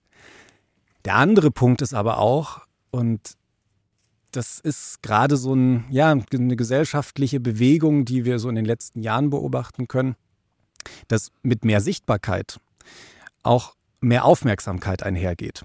Also ich sag mal so, was Schwule und Lesben gemacht haben vor 20 Jahren, das lief so unterm Radar. So, da hat mhm. sich niemand für interessiert. Jetzt ist das ganze Thema mehr im Fokus und das ruft natürlich auch Leute aufs Tableau, die da was dagegen haben. Äh, die äh, meinen, das passt nicht in ihr Weltbild und die das auch lautstärker artikulieren, quasi so als heftigere Gegenbewegung einfach dazu und Gegenreaktion. Und das lässt sich tatsächlich nachweisen. Also sowohl diese Statistik weist das nach, das weisen äh, nach, wie die äh, Anzahl an Hasskommentaren online in den sozialen Netzwerken zum Beispiel über die letzten Jahre gestiegen sind. Ähm, das, diese Gegenreaktion ist definitiv da. Ähm, Aggressivität wird ja auch teilweise mit Überforderung begründet. Ja, es gibt ja auch so dieses Klischee und das haben ja auch schon äh, immer wieder Leute bestätigt, so die Leute, die am, am, am meisten pöbeln gegen diverse Menschen, sind die nicht vielleicht selbst schwul? Ist da manchmal selbst jemand lesbisch dabei? Und äh, ich habe ein Interview geführt, es bleibt mir in Erinnerung, genau darüber so ähm, von einer Person, die mir erzählt hat, ja, ich habe mich dann später als schwul geoutet, aber ich war auf dem Schulhof und auch noch zu Studiumszeiten der absolut homophobste Mensch. Ich habe die Leute, wenn jemand da vorbeigelaufen ist, habe ich gesagt, also Schimpfworte, ich will sie jetzt nicht in, in den Mund nehmen, haben sie sich da gegenseitig äh, an den Kopf geworfen, um sich quasi abzugrenzen. Und das hatte, hat er mir dann gesagt, hat damit zu tun, und da sind wir jetzt auch wieder beim Thema Liebe, er konnte sich selbst nicht akzeptieren, da war die Selbstliebe nicht da. Der konnte ja, selbst nicht das, dazu. Ja. Oh, Sie haben jetzt meinen Gedanken erraten. wenn man sich selbst nicht liebt und, und nicht versteht, das, das geht ja, glaube ich, auch äh, damit einher. Ne? Voll. Also wenn ich so zehn Jahre zurückdenke, ja. da war ich äh, 28, 29. Wenn man mir da eine Drag Queen neben mich gestellt hätte, also ein Mann, der in Frauenklamotten mit viel Schminke auftritt und so, dann wäre mir das wahnsinnig unangenehm gewesen. Weil ich mir dachte, ah nee, das könnte ja jetzt, also die Leute, die jetzt hier vorbeilaufen, die könnten ja denken, ach, der steht da neben so einer Drag Queen, der könnte ja schwul sein. Da war ich nicht selbstsicher genug. Mhm. Heute denke ich mir ja, großartig. Wird es mal ein bisschen bunter Schönes hier in der Farbfoto, Straße. ja genau. genau. Frau Kreuz, wie viele ähm, diverse wie sagt man jetzt? Einfach Menschen. nee, ja doch, ja, ich meine nicht was, was die Plattform jetzt an. Also Sie meinen Nutzerin. Nutzer, Nutzerin, genau. Ähm, wie viele diverse Nutzer gibt es auf Ihrer Plattform? Haben Sie da einen Überblick? Kann man ja bestimmt auch ich, anklicken, oder? Ja, ähm, da müsste ich jetzt tatsächlich unsere Datenanalyse haben Sie nicht äh, Abteilung, das ja. habe ich tatsächlich nicht im Kopf. Ähm, wir haben die, ähm, allerdings ist, wie Herr Wenzel schon gesagt hat, es gibt auch andere Apps, ähm, die das ähm, noch, sage ich mal, intensiver betreiben oder die einfach noch lieber genutzt werden. Mhm. Und ähm, aber wir haben äh, viele Nutzer, die tatsächlich verschiedenste sexuelle Orientierungen oder auch ähm, ja verschieden sich definieren tatsächlich auch ähm, in dem wer sie sind und ähm, ja wir für uns ist tatsächlich auf der App jeder willkommen und ähm, wir freuen uns über jede Art und Form ähm, ja von Menschen egal äh, ja, welchen Hintergrund ob divers die haben oder, oder nicht. ob die divers sind oder ähm, ganz egal. Genau. Ähm, Herr Wenzel, homophobe Ansichten nehmen ja wieder zu wie Sie jetzt gerade gesagt haben. Ähm, Oder sie werden zumindest lautstärker auf, artikuliert. Genau, genau ja. aber ähm, man muss jetzt wahrscheinlich einen Unterschied machen zwischen Deutschland und dem Ausland, denn äh, in Polen, Russland oder Ungarn scheint es ähm, anders zu sein. Ne? Ja. Da, da, da geht es wirklich in die andere Richtung. Da werden zum Teil Kinderbücher ähm, verboten. Ähm, was, was, was geht da in Ihnen vor, wenn Sie das ja, das ist schrecklich. Also ich, weil Sie gerade das Stichwort Kinderbuch geben. Also ich habe ich hab ein Kinder- und Jugendbuch geschrieben. Dieses Was ist eigentlich dieses LGBTIQ? Mhm. Und in der Woche, als das rauskam, ähm, habe ich eine Meldung gelesen aus Ungarn konkret, ähm, dass dort ein schwuler Jugendbuchautor jetzt mit seinem Partner das Land verlassen hat, weil er es dort nicht mehr aushält, weil die Übergriffe zunehmen, seine Bücher dort nicht mehr verkauft mhm. werden dürfen, offen, ähm, und ihm das jetzt einfach zu viel wird. Er muss sein Heimatland verlassen. Und das hat mich so mitgenommen, dass ich dann gesagt habe, das kann es doch nicht sein. Und wir haben dieses Buch dann kostenlos auf Ungarisch übersetzen lassen. Das hat der Verlag sehr, sehr schnell an den Start gebracht und wir haben das online gestellt, weil in den Buchläden dürfte es eben gar nicht verkauft werden in Ungarn. Mhm. Und haben dann aber gesagt, nee, ähm, es geht ja auch nicht darum, das, das ist ja dann oft so ein, so ein Klischee dahinter, so als würde man die Leute dazu erziehen, nur weil sie darüber mehr wissen. Nee, es geht ja einfach nur darum, dass auch Leute in Ungarn, auch gerne Leute in Polen und Russland einfach über dieses Thema entspannt sich informieren und aufklären können. Und das wird halt in diesen Ländern erschwert weil mhm. der Zugang zu Infos einfach blockiert wird. Als nicht heterosexueller Mensch, es ja. geht jetzt mal schneller, ähm, haben Sie es doch gar nicht so, so leicht in den Urlaub zu fahren, wenn ich mir vorstelle, ähm, wie sich das um uns herum entwickelt. Ähm, wie, wie, wie, wo, wo können Sie denn noch ohne Probleme hinfahren. Ja, das stelle ich mir schwierig vor. Sie ja, müssen ja. doch zweimal auf die Weltkarte gucken und schauen, äh, was ist denn gerade in Polen los? Kann ich noch nach Ungarn fahren? Das ist jetzt, äh, also sage ich mal, östlich von uns. Wie, wie hat sich die Weltkarte für Sie entwickelt? Also da gibt es tatsächlich äh, online ein, ein kleines, ja, eine kleine Website, hm. den, den Tra Spartacus Travel Index nennt er Aha. sich. Und der schaut sich genau unterschiedliche Länder dazu an und bewertet dann, wie queerfreundlich die sind. Also wie gut da diverse Leute hingehen können und dort Urlaub machen können.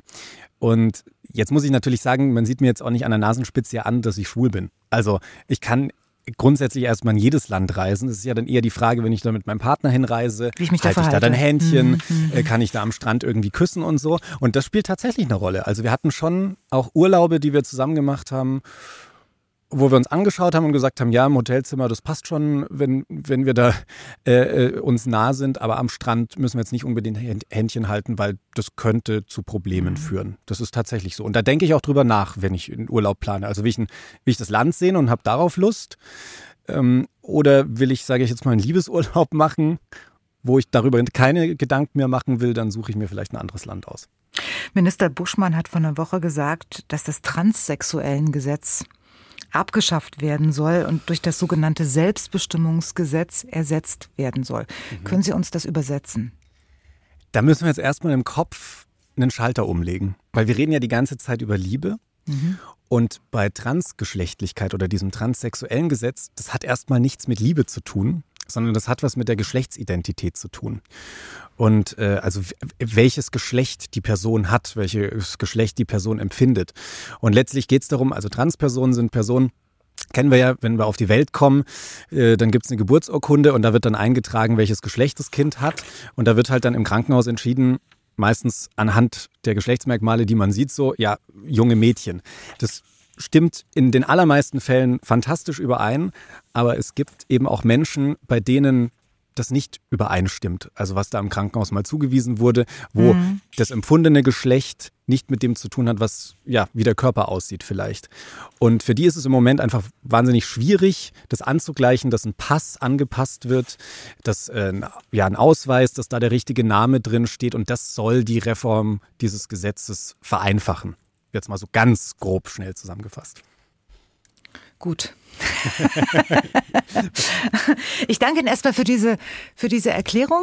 MDR Sachsen mit Dienstags direkt. Heute ist Valentinstag und wir fragen uns, was der Valentinstag mit Liebe zu tun hat. Moni. Also jetzt wird es ganz kreativ. Uns hat Herr Nevogt geschrieben, er hat an Erich Milke gedacht. Ach du Schreck. Der ja dann so äh, sich bei der Volkskammer gerechtfertigt hat mit den Worten, ich liebe doch alle, alle Menschen, ich setze mich doch dafür ein. Und er meint dazu, hätte er doch auch so gehandelt. Also mal in eine ganz andere Richtung gedacht, aber mhm. recht hat er ja. Und es ging heute im Laufe des Tages auch um Liebesbriefe und da haben wir jetzt auch noch eine Zuschrift bekommen. Und zwar von Ralf aus Gersdorf. Er meint, ich war von November 82 bis April 84 bei der NVA. Insgesamt 542 Tage. Da habe ich meiner immer noch jetzigen Frau über 200 Liebesbriefe geschrieben. Das hat was für mich mit Respekt. Liebe zu tun und nicht ein erfundener kommerzieller Tag. Das vielleicht zum Abschluss. Ja, schönes, schöner Abschluss. Ähm, wobei ich jetzt noch tausend Fragen auf meinem Zettel habe, die ich heute nicht gestellt habe, aber zwei muss ich jetzt noch stellen. Und zwar an äh, Herrn Professor Tiedemann. Äh, und zwar die eine wäre, wie oft erleben wir echte Liebe im Leben, im Schnitt? Kann ich Ihnen nicht beantworten. Ach gut. Mhm. Frau von Kirchbach, können, können Sie was dazu sagen?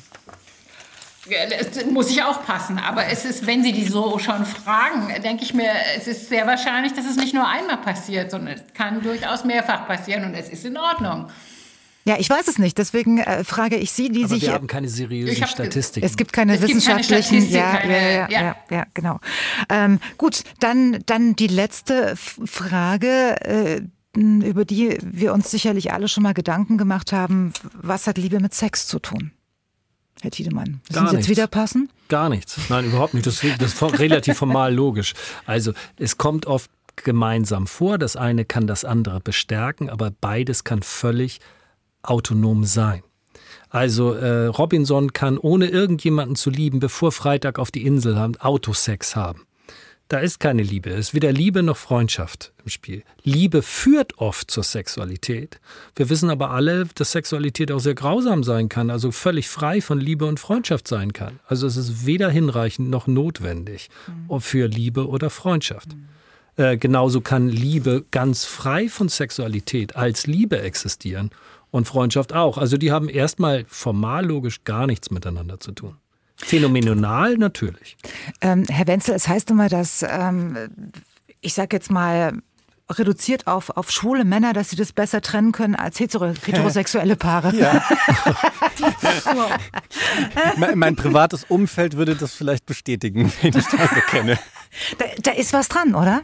Ja, ich glaube, das hat damit einfach zu tun, dass sich viele schwule Männer einfach sehr intensiv mit ihrer Sexualität und mit ihrer Liebe auseinandergesetzt haben und dann festgestellt haben, ach nee, so wie Herr Tiedemann gesagt hat, muss gar nichts miteinander zu tun haben. Geht auch getrennt voneinander. Ähm, Frau Kirchbach, aus Sicht einer Theologin, wie beurteilen Sie diese These?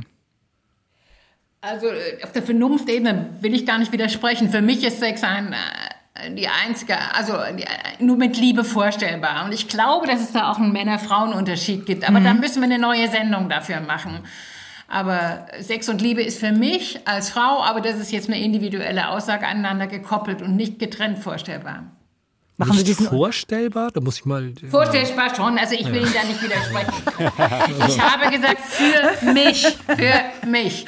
Okay. Nicht wünschbar, also nicht wünschenswert. Ja, sagen wir es auch nicht wünschenswert. Dann ja. machen wir es, wenn Ihnen das Wort vorstellbar ist. Da haben Sie recht. Ja. Okay, äh, Frau Kreuz, wie, wie ist es bei Ihnen, äh, auch aus ganz persönlicher Sicht und als Frau?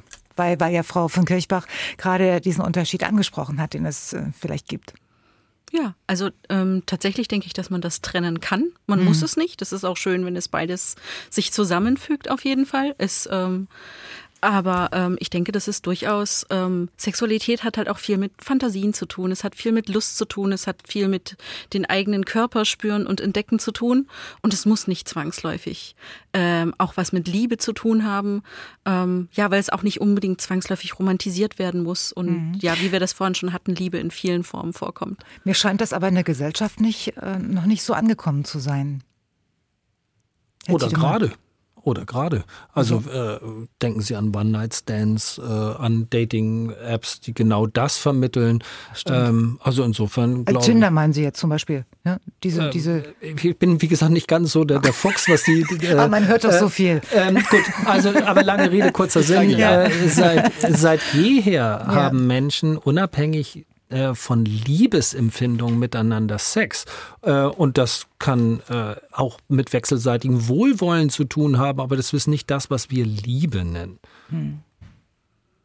Also nochmal, geht völlig ohne. ja, ja. Sie, können das, Sie können das als wünschenswert erklären, es sei auch jedem wunderbar gegönnt, aber es geht vollkommen getrennt.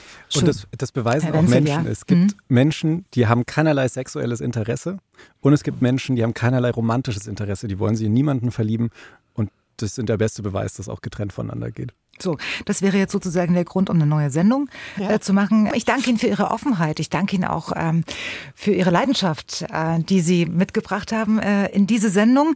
Und der Abend ist ja auch noch nicht zu Ende, denn wir sprechen weiter. Ich habe nämlich im Vorfeld zu dieser Sendung noch zwei Interviews aufgenommen, und zwar mit der Theologin Margot Käßmann und mit einer Blumenhändlerin aus Dresden zum Thema Valentinstag und Liebe. Was hat das eine mit dem anderen zu tun und welche persönlichen Erlebnisse teilweise dann auch dahinter stecken. Ich danke Ihnen, dass Sie heute Abend äh, bei uns waren, sowohl zugeschaltet als auch physisch da. Das ist ja ähm, jetzt nach Corona immer so ein bisschen gemischt. Kommen Sie gut nach Hause und Herr Tienemann, wir haben noch ein, ein Thema offen, ne? Das müssen wir noch mal machen. Oh, sehr gerne. Komm wieder. Vielleicht kommen die anderen ja Frau auch wieder. Frau von Kirchbach ist, ist, ja auch mit dabei, wenn ich das richtig ja, verstanden habe. Ja, ne? Unbedingt, dann, unbedingt da. Genau, das machen, das machen wir also noch. ich komme da gerne auch mit dazu. Ja, genau. Dann feuerfrei uns Zusätzliche Unterstützung. Genau. Ich freue mich drauf. Warum wir lieben und was der Valentinstag mit Liebe zu tun hat, darum geht's heute bei uns. Die Diskussion war eben durchaus liebenswürdig und jetzt wollen wir das Ganze noch einmal vertiefen und zwar mit gleich zwei Interviews. Zum einen mit der Theologin Margot Käßmann und zum anderen mit Anna Grummt. Sie ist Floristin mit eigenem Blumengeschäft, das gleichzeitig auch noch ein Café ist, und zwar in Dresden-Blasewitz. Schönen guten Abend, Frau Grummt. Hallo. Was ging denn heute besser? Blumen oder, oder Kaffee? Oder, oder Kuchen? also zum Valentinstag sind es natürlich definitiv die Blumen, die heute besser gehen. Und welche Sorten? Rosen. Klassisch. Rosen, Tulpen, Ranunkeln die Klassiker. Aha. Das heißt, Sie machen am Valentinstag wirklich das Geschäft des Jahres? Würde ich nicht unbedingt sagen, aber es ist auf jeden Fall ein guter Tag für die Floristik. Wann, wann ging es denn eigentlich los? Können Sie sich noch an das Jahr erinnern, wo Sie den Valentinstag zum ersten Mal wirklich äh, bemerkt haben? In meinem Geschäft direkt im ersten Eröffnungsjahr 2019. Ach, 2019. Ah. Und äh, gut, da war ja der Valentinstag schon etabliert, ne? Definitiv, ja. Und, und vorher, darf ich fragen, wie alt Sie sind? Ich bin 29 Jahre alt. Da sind Sie quasi mit dem Valentinstag groß geworden. Sie kennen gar kein Jahr ohne Valentinstag. Tatsächlich nicht, nein. wie, wie hat sich denn das Geschäft am Valentinstag über die Jahre entwickelt? Ging das voll rein oder wird es jedes Jahr mehr? Ähm, also ich muss sagen, der Situation momentan geschuldet ist es eher ein bisschen weniger als die Vorjahre, aber ja. nichtsdestotrotz ist es trotzdem ein sehr guter Tag. Wer kauft denn jetzt mehr, Frauen oder Männer? Die Männer natürlich. Und die Frauen kaufen dann den Kuchen und die Torte? die kaufen tatsächlich auch Blumen für ihre Männer, aber im größeren Stil kaufen die Männer natürlich fleißig bei uns ein zum Valentinstag. Und die Männer kaufen äh, Rosen, lassen Sie mich raten? Ja, unter anderem auch, aber die lassen sich auch gerne beraten von mir, dass es vielleicht nicht immer unbedingt die Rose sein muss. Was sagen Sie denn da? Hm, was ich dann sage? Ja, wenn Sie sich nicht sicher sind, die Männer. Dass ich was Hübsches zaubere. Ich zaubere immer schöne Blumensträuße und die sind dann immer so wie, ja, machen Sie was Schönes fertig. ähm, können wir uns darauf einigen, dass, das, dass Männer die leichteren Kunden sind? Definitiv, ja. Die lassen sich gerne was sagen, ne? Ja, die überlassen gerne der Fachfrau das Binden der Sträuße und das Aussuchen der Blumen. Und das sind in dem Falle Sie. Was sind denn Männer äh, bereit auszugeben bei Ihnen am, am Valentinstag? Unterschiedlich. Es fängt, ich sag mal, mit einem kleinen Budget an, ab 15 bis 20 Euro bis zu 200 Euro. Also das ist wirklich von bis Open End. Halleluja, 200 Euro. Wie viel kommen denn so am Tag? Also Männer, die 200 Euro ausgeben. Das sind meistens Vorbestellungen und ich sag mal so fünf, sechs, sieben Sträuße für 200 Euro äh, verkaufe ich schon zum Valentinstag. Das sind dann immer die, die besonders doll lieben. Oder ich würde sagen. Schließen Sie das automatisch daraus? Sie, können Sie das irgendwie sehen? Ähm, ich wollte sagen, die Liebe kann man natürlich nicht an einem Preis festmachen. Man sollte an die Liebe keinen Preisschild dranhängen. Aber einige Kunden möchten dann doch sehr mit einem großen Blumenstrauß beeindrucken. Und dann kommt ja noch der Frauentag am 8. März und der Muttertag am zweiten Sonntag im Mai. Wie läuft's denn da im Vergleich? Der Frauentag eher weniger, der Muttertag umso besser. Was kosten denn die Rosen heute? Ähm, ich sag mal, kurze Rosen kriegt man ab 1,80 Euro, verschiedene Farben. Die rote lange Rose ist 4 Euro das Stück heute. Und, und morgen? Welche, und morgen? und morgen? Und morgen äh, wahrscheinlich immer noch. Okay, alles klar. Dann wünsche ich Ihnen noch äh, ein gutes Geschäft und vielleicht werden Sie die Rosen, die heute nicht weggegangen sind, morgen auch noch los. Das hoffe ich doch. Das genau. Ich, doch. ich, danke Ihnen. Ne? Anna Krump war das. Sie ist Floristin mit eigenem Blumengeschäft in Dresden-Blasewitz, das gleichzeitig auch ein Café ist. Schöne Grüße. Danke. Richtig. Danke Tschüss. Tschüss. Warum lieben wir eigentlich? Das fragen wir uns zum einen, weil heute Valentinstag ist, zum anderen, weil man schon mal so grundsätzlich darüber sprechen muss. Und das machen wir jetzt am besten mit der Theologin Margot Käßmann. Schönen guten Abend, Frau Käßmann. Ja, guten Abend. Ich wette, wenn es um den Valentinstag geht, dann, dann ist man bei Ihnen erstmal an der falschen Adresse. Ja, ich muss sagen, diese ganze Industrie, die sich darum entwickelt hat, ich bekomme ja auch Mails mit allen möglichen Angeboten, was ich kaufen könnte, an Tassen, an Blumen bestellen, an Diamantringen. Also das finde ich, äh, äh, hat sich sehr, sehr ausgeweitet und ist jetzt schon fast ein Pflichttag geworden für Paare. Oh, du hast mir nichts geschenkt zum Valentinstag, das ist dann schon ein Problem. Hm. Äh, das klingt jetzt so, als hätten Sie durchaus schon mal mitgemacht, aber irgendwann haben Sie aufgegeben. Nein, ich habe da nie so wirklich mitgemacht, mein Partner auch nicht. Äh, aber bei uns ist das sowieso einfach, weil der hat am Valentinstag Geburtstag und da machen wir sowieso immer was Schönes. Ach so, na wie praktisch. Frau, Frau ja, das ist praktisch in der Tat. Ja. Ein Tag weniger, an den man denken muss. Ähm, Frau Kiesmann, trotzdem nochmal, was, was ist denn so das Romantischste, um es mal ganz schwierig auszusprechen, was Sie je für einen Mann getan haben? Ach du liebe Zeit. Ich glaube, da ich keine gute Köchin bin, ähm, habe ich tatsächlich einmal Rouladen gekocht und die sind sogar gelungen. Also romantischer wird es bei mir nicht. Also wirklich, also das, das darf man ja nicht unterschätzen vor dem Hintergrund, um es nochmal explizit zu betonen, dass Sie nicht kochen können oder wollen.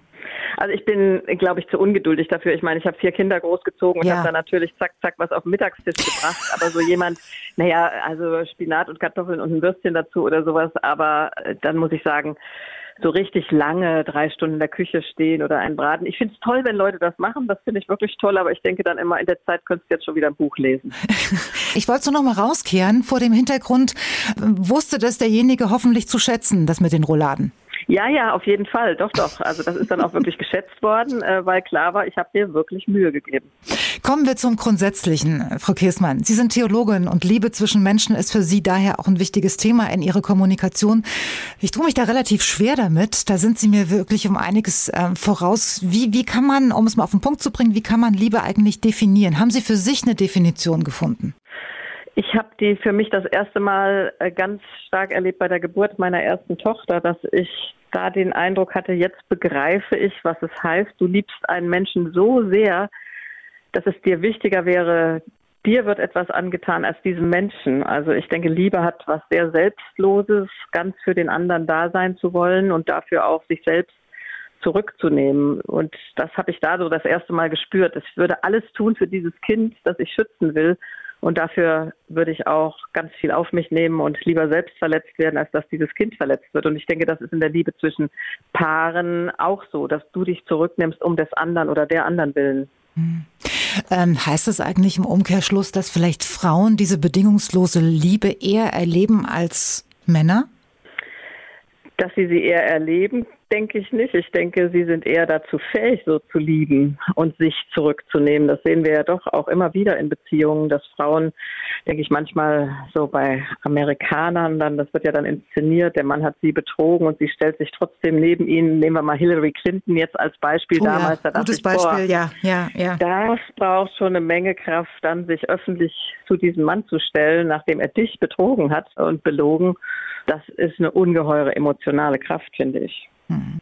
Und welche Bedeutung messen Sie der Liebe bei, wenn es ums Große und Ganze geht, um die Gesellschaft? Also nicht nur die Liebe jetzt zwischen Mann und Frau oder zwischen äh, Eltern und Kindern oder Großeltern und Kindern, sondern das Große und Ganze. Würden Sie unterschreiben, wenn ich sage, Liebe ist der Kit, der die Gesellschaft letztendlich zusammenhält?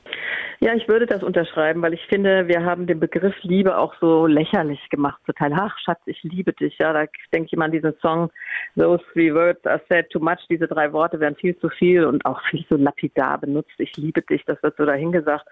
Liebe ist wirklich äh, eine Entäußerung, sagen wir auch theologisch. Ja, Jesus hat äh, die Liebe Gottes in die Welt gebracht und ist dafür sozusagen gestorben, um, äh, um der Menschen willen. Und äh, der Apostel Paulus schreibt auch so schön, es bleiben Glaube, Liebe, Hoffnung, diese drei, aber die Liebe ist die größte unter ihnen. Und ich denke, aus Liebe äh, tun Menschen sehr, sehr viel füreinander. Ich würde auch sagen, Menschen, die sich an der Tafel engagieren, ja für andere selbstlos, sie kriegen kein Geld dafür.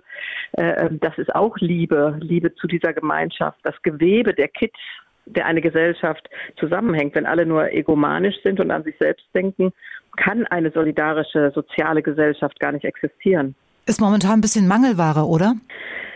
Ja, einerseits ist es Mangelware, aber dann sehe ich natürlich gerade auch bei meinen Besuchen in Kirchengemeinden, wenn ich da zum Gottesdienst bin, so viele Projekte, in denen beispielsweise jetzt ukrainische Flüchtlinge aufgenommen werden. Da wird für Wohnraum gesorgt, aber auch natürlich Flüchtlinge aus Afghanistan, aus Syrien. In Kirchengemeinden wird da ungeheuer viel für andere geleistet. Oder der Versuch jetzt äh, auch Kirchengemeinden als Wärmestuben in diesem Winter, in dem viele Angst, in dem viele Angst hatten, äh, dass sie nicht heizen können zu Hause, dass da Gemeinschaft hergestellt wird, dass Gemeinschaft gelebt wird. Oder nehmen wir Alteneinrichtungen, Altenheime, da gehen Menschen hin und besuchen Leute, die einsam sind. Oder der ambulante Hospizdienst, ja, da gehen ehrenamtlich Menschen zu anderen, die im Sterben liegen und begleiten sie. Das ist Liebe.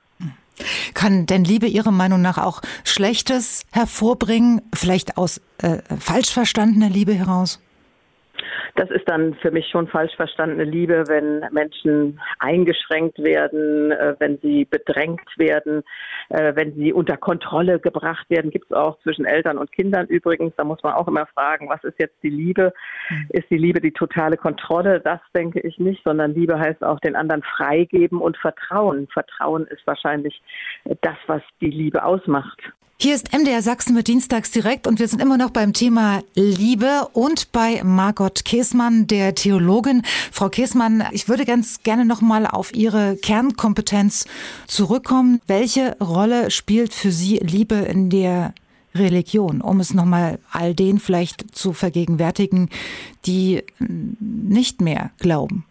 In der christlichen Religion äh, spielt Liebe eine ganz entscheidende Rolle weil wir glauben, dass Gott die Welt geliebt hat, dass Gott die Welt bis heute liebt und deshalb äh, wir auch darauf vertrauen können, dass wir von Gott gehalten sind. Ja, so sehr hat Gott die Welt geliebt, dass er seinen eigenen Sohn gegeben hat in diese Welt. Das glauben Christen. Das ist jetzt ein äh, sehr schwer nachzuvollziehender Satz heute, aber ich mhm. denke, wenn wir wahrnehmen, dass Jesus uns gezeigt hat, wie Gott die Menschen liebt, dann ist es vielleicht verständlich. So sehr wie ein Vater, dessen Sohn wirklich in salopp gesagt Mist gebaut hat, das ganze Erbe verspielt und verprasst und der kommt zurück und dieser Vater nimmt ihn freudig, liebevoll auf.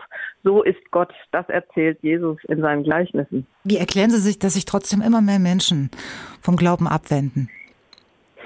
Ja, persönlich finde ich das natürlich traurig, bedrückend, weil mich dieser Glaube, diese Kirche mein Leben lang geprägt haben, gehalten haben. Ja, wenn ich sonntags in den Gottesdienst gehe, mit anderen singe, das tut mir gut. Ja, das gibt mir Kraft und auch Halt und Orientierung. Ich denke, viele haben sich entwöhnt, sind nicht mehr aufgewachsen in diesen Traditionen mit diesen Liedern und äh, mit diesen Gebeten, Texten, Erzählungen. Und äh, deshalb vermissen sie darin nichts, aber eine Suche nach Religion, nach Glauben, nach Spiritualität, die haben doch viele Menschen und ich wünschte, sie würden ab und zu vielleicht noch mal einen Versuch wagen, zur Kirche zu gehen. Also wir erleben das ja auch bei Trauerfeiern beispielsweise. Wenn Religion ganz abhanden gekommen ist, dann fehlen uns auch die Rituale. Das sind ja Geländer. Wie gehe ich mit den großen Brüchen und auch den Glücksmomenten im Leben um? Und da hat für mich doch der christliche Glaube ganz viel anzubieten, was Menschen auch diese Orientierung, dieses Geländer im Leben gibt. Zusammen mit Alice Schwarzer äh, und ähm, 70 anderen Personen fordern Sie jetzt in einer Petition, Waffenlieferungen an die Ukraine zu stoppen und sich für Friedensverhandlungen einzusetzen. Damit unterstellen Sie quasi dem Bundeskanzler aber auch, dass er das nicht in genügendem Maße tun würde. Das ist keine Unterstellung, sondern äh, in diesem Manifest, das ja jetzt ganz stark angegriffen wird, ja. Aber ist doch die Frage, werden immer mehr Waffenlieferungen diesen Krieg beenden und ist dieses Reden von der Sieg der Ukraine muss unser Ziel sein. Ist das wirklich im Sinne der Menschen der Ukraine? Ich finde, da müssen wir auch nochmal überlegen. Es gibt inzwischen geschätzt 250.000 Tote in einem Jahr. Und die Frage ist doch, soll das immer weitergehen bis zu irgendeinem Sieg oder müssen wir nicht so schnell wie möglich die Waffen zum Schweigen bringen? Das wäre für mich auch eine Frage der Liebe zu den Menschen. Ich weiß auch nicht, wie man Wladimir Putin davon abhält zu morden, aber dass wir jetzt immer mehr die ja auch wieder andere Menschen töten, dass wir dadurch zum Frieden beitragen, das sehe ich nicht. Glauben Sie, dass Liebe einen Krieg beenden kann? Ja, ich glaube, dass Liebe eine ungeheuer starke Kraft ist, äh, die in dieser Welt tatsächlich was bewirken kann. Hass ist jedenfalls auch eine starke Kraft, aber der möchte ich nicht den Vorrang geben. Sagt Margot Käßmann, sie ist äh, Theologin, heute Abend bei Dienstags direkt. Ich danke Ihnen vielmals, Frau Käßmann, und schöne Grüße nach Berlin. Ja, danke, schönen Abend. Danke. So, das war unsere frische Podcast-Folge zum Thema Warum wir lieben und was der Valentinstag mit der Liebe zu tun hat. Danke fürs Zuhören. Gerne auch Themenvorschläge am besten an dienstagsdirekt.mdr.de. Macht's gut und bis zum nächsten Mal.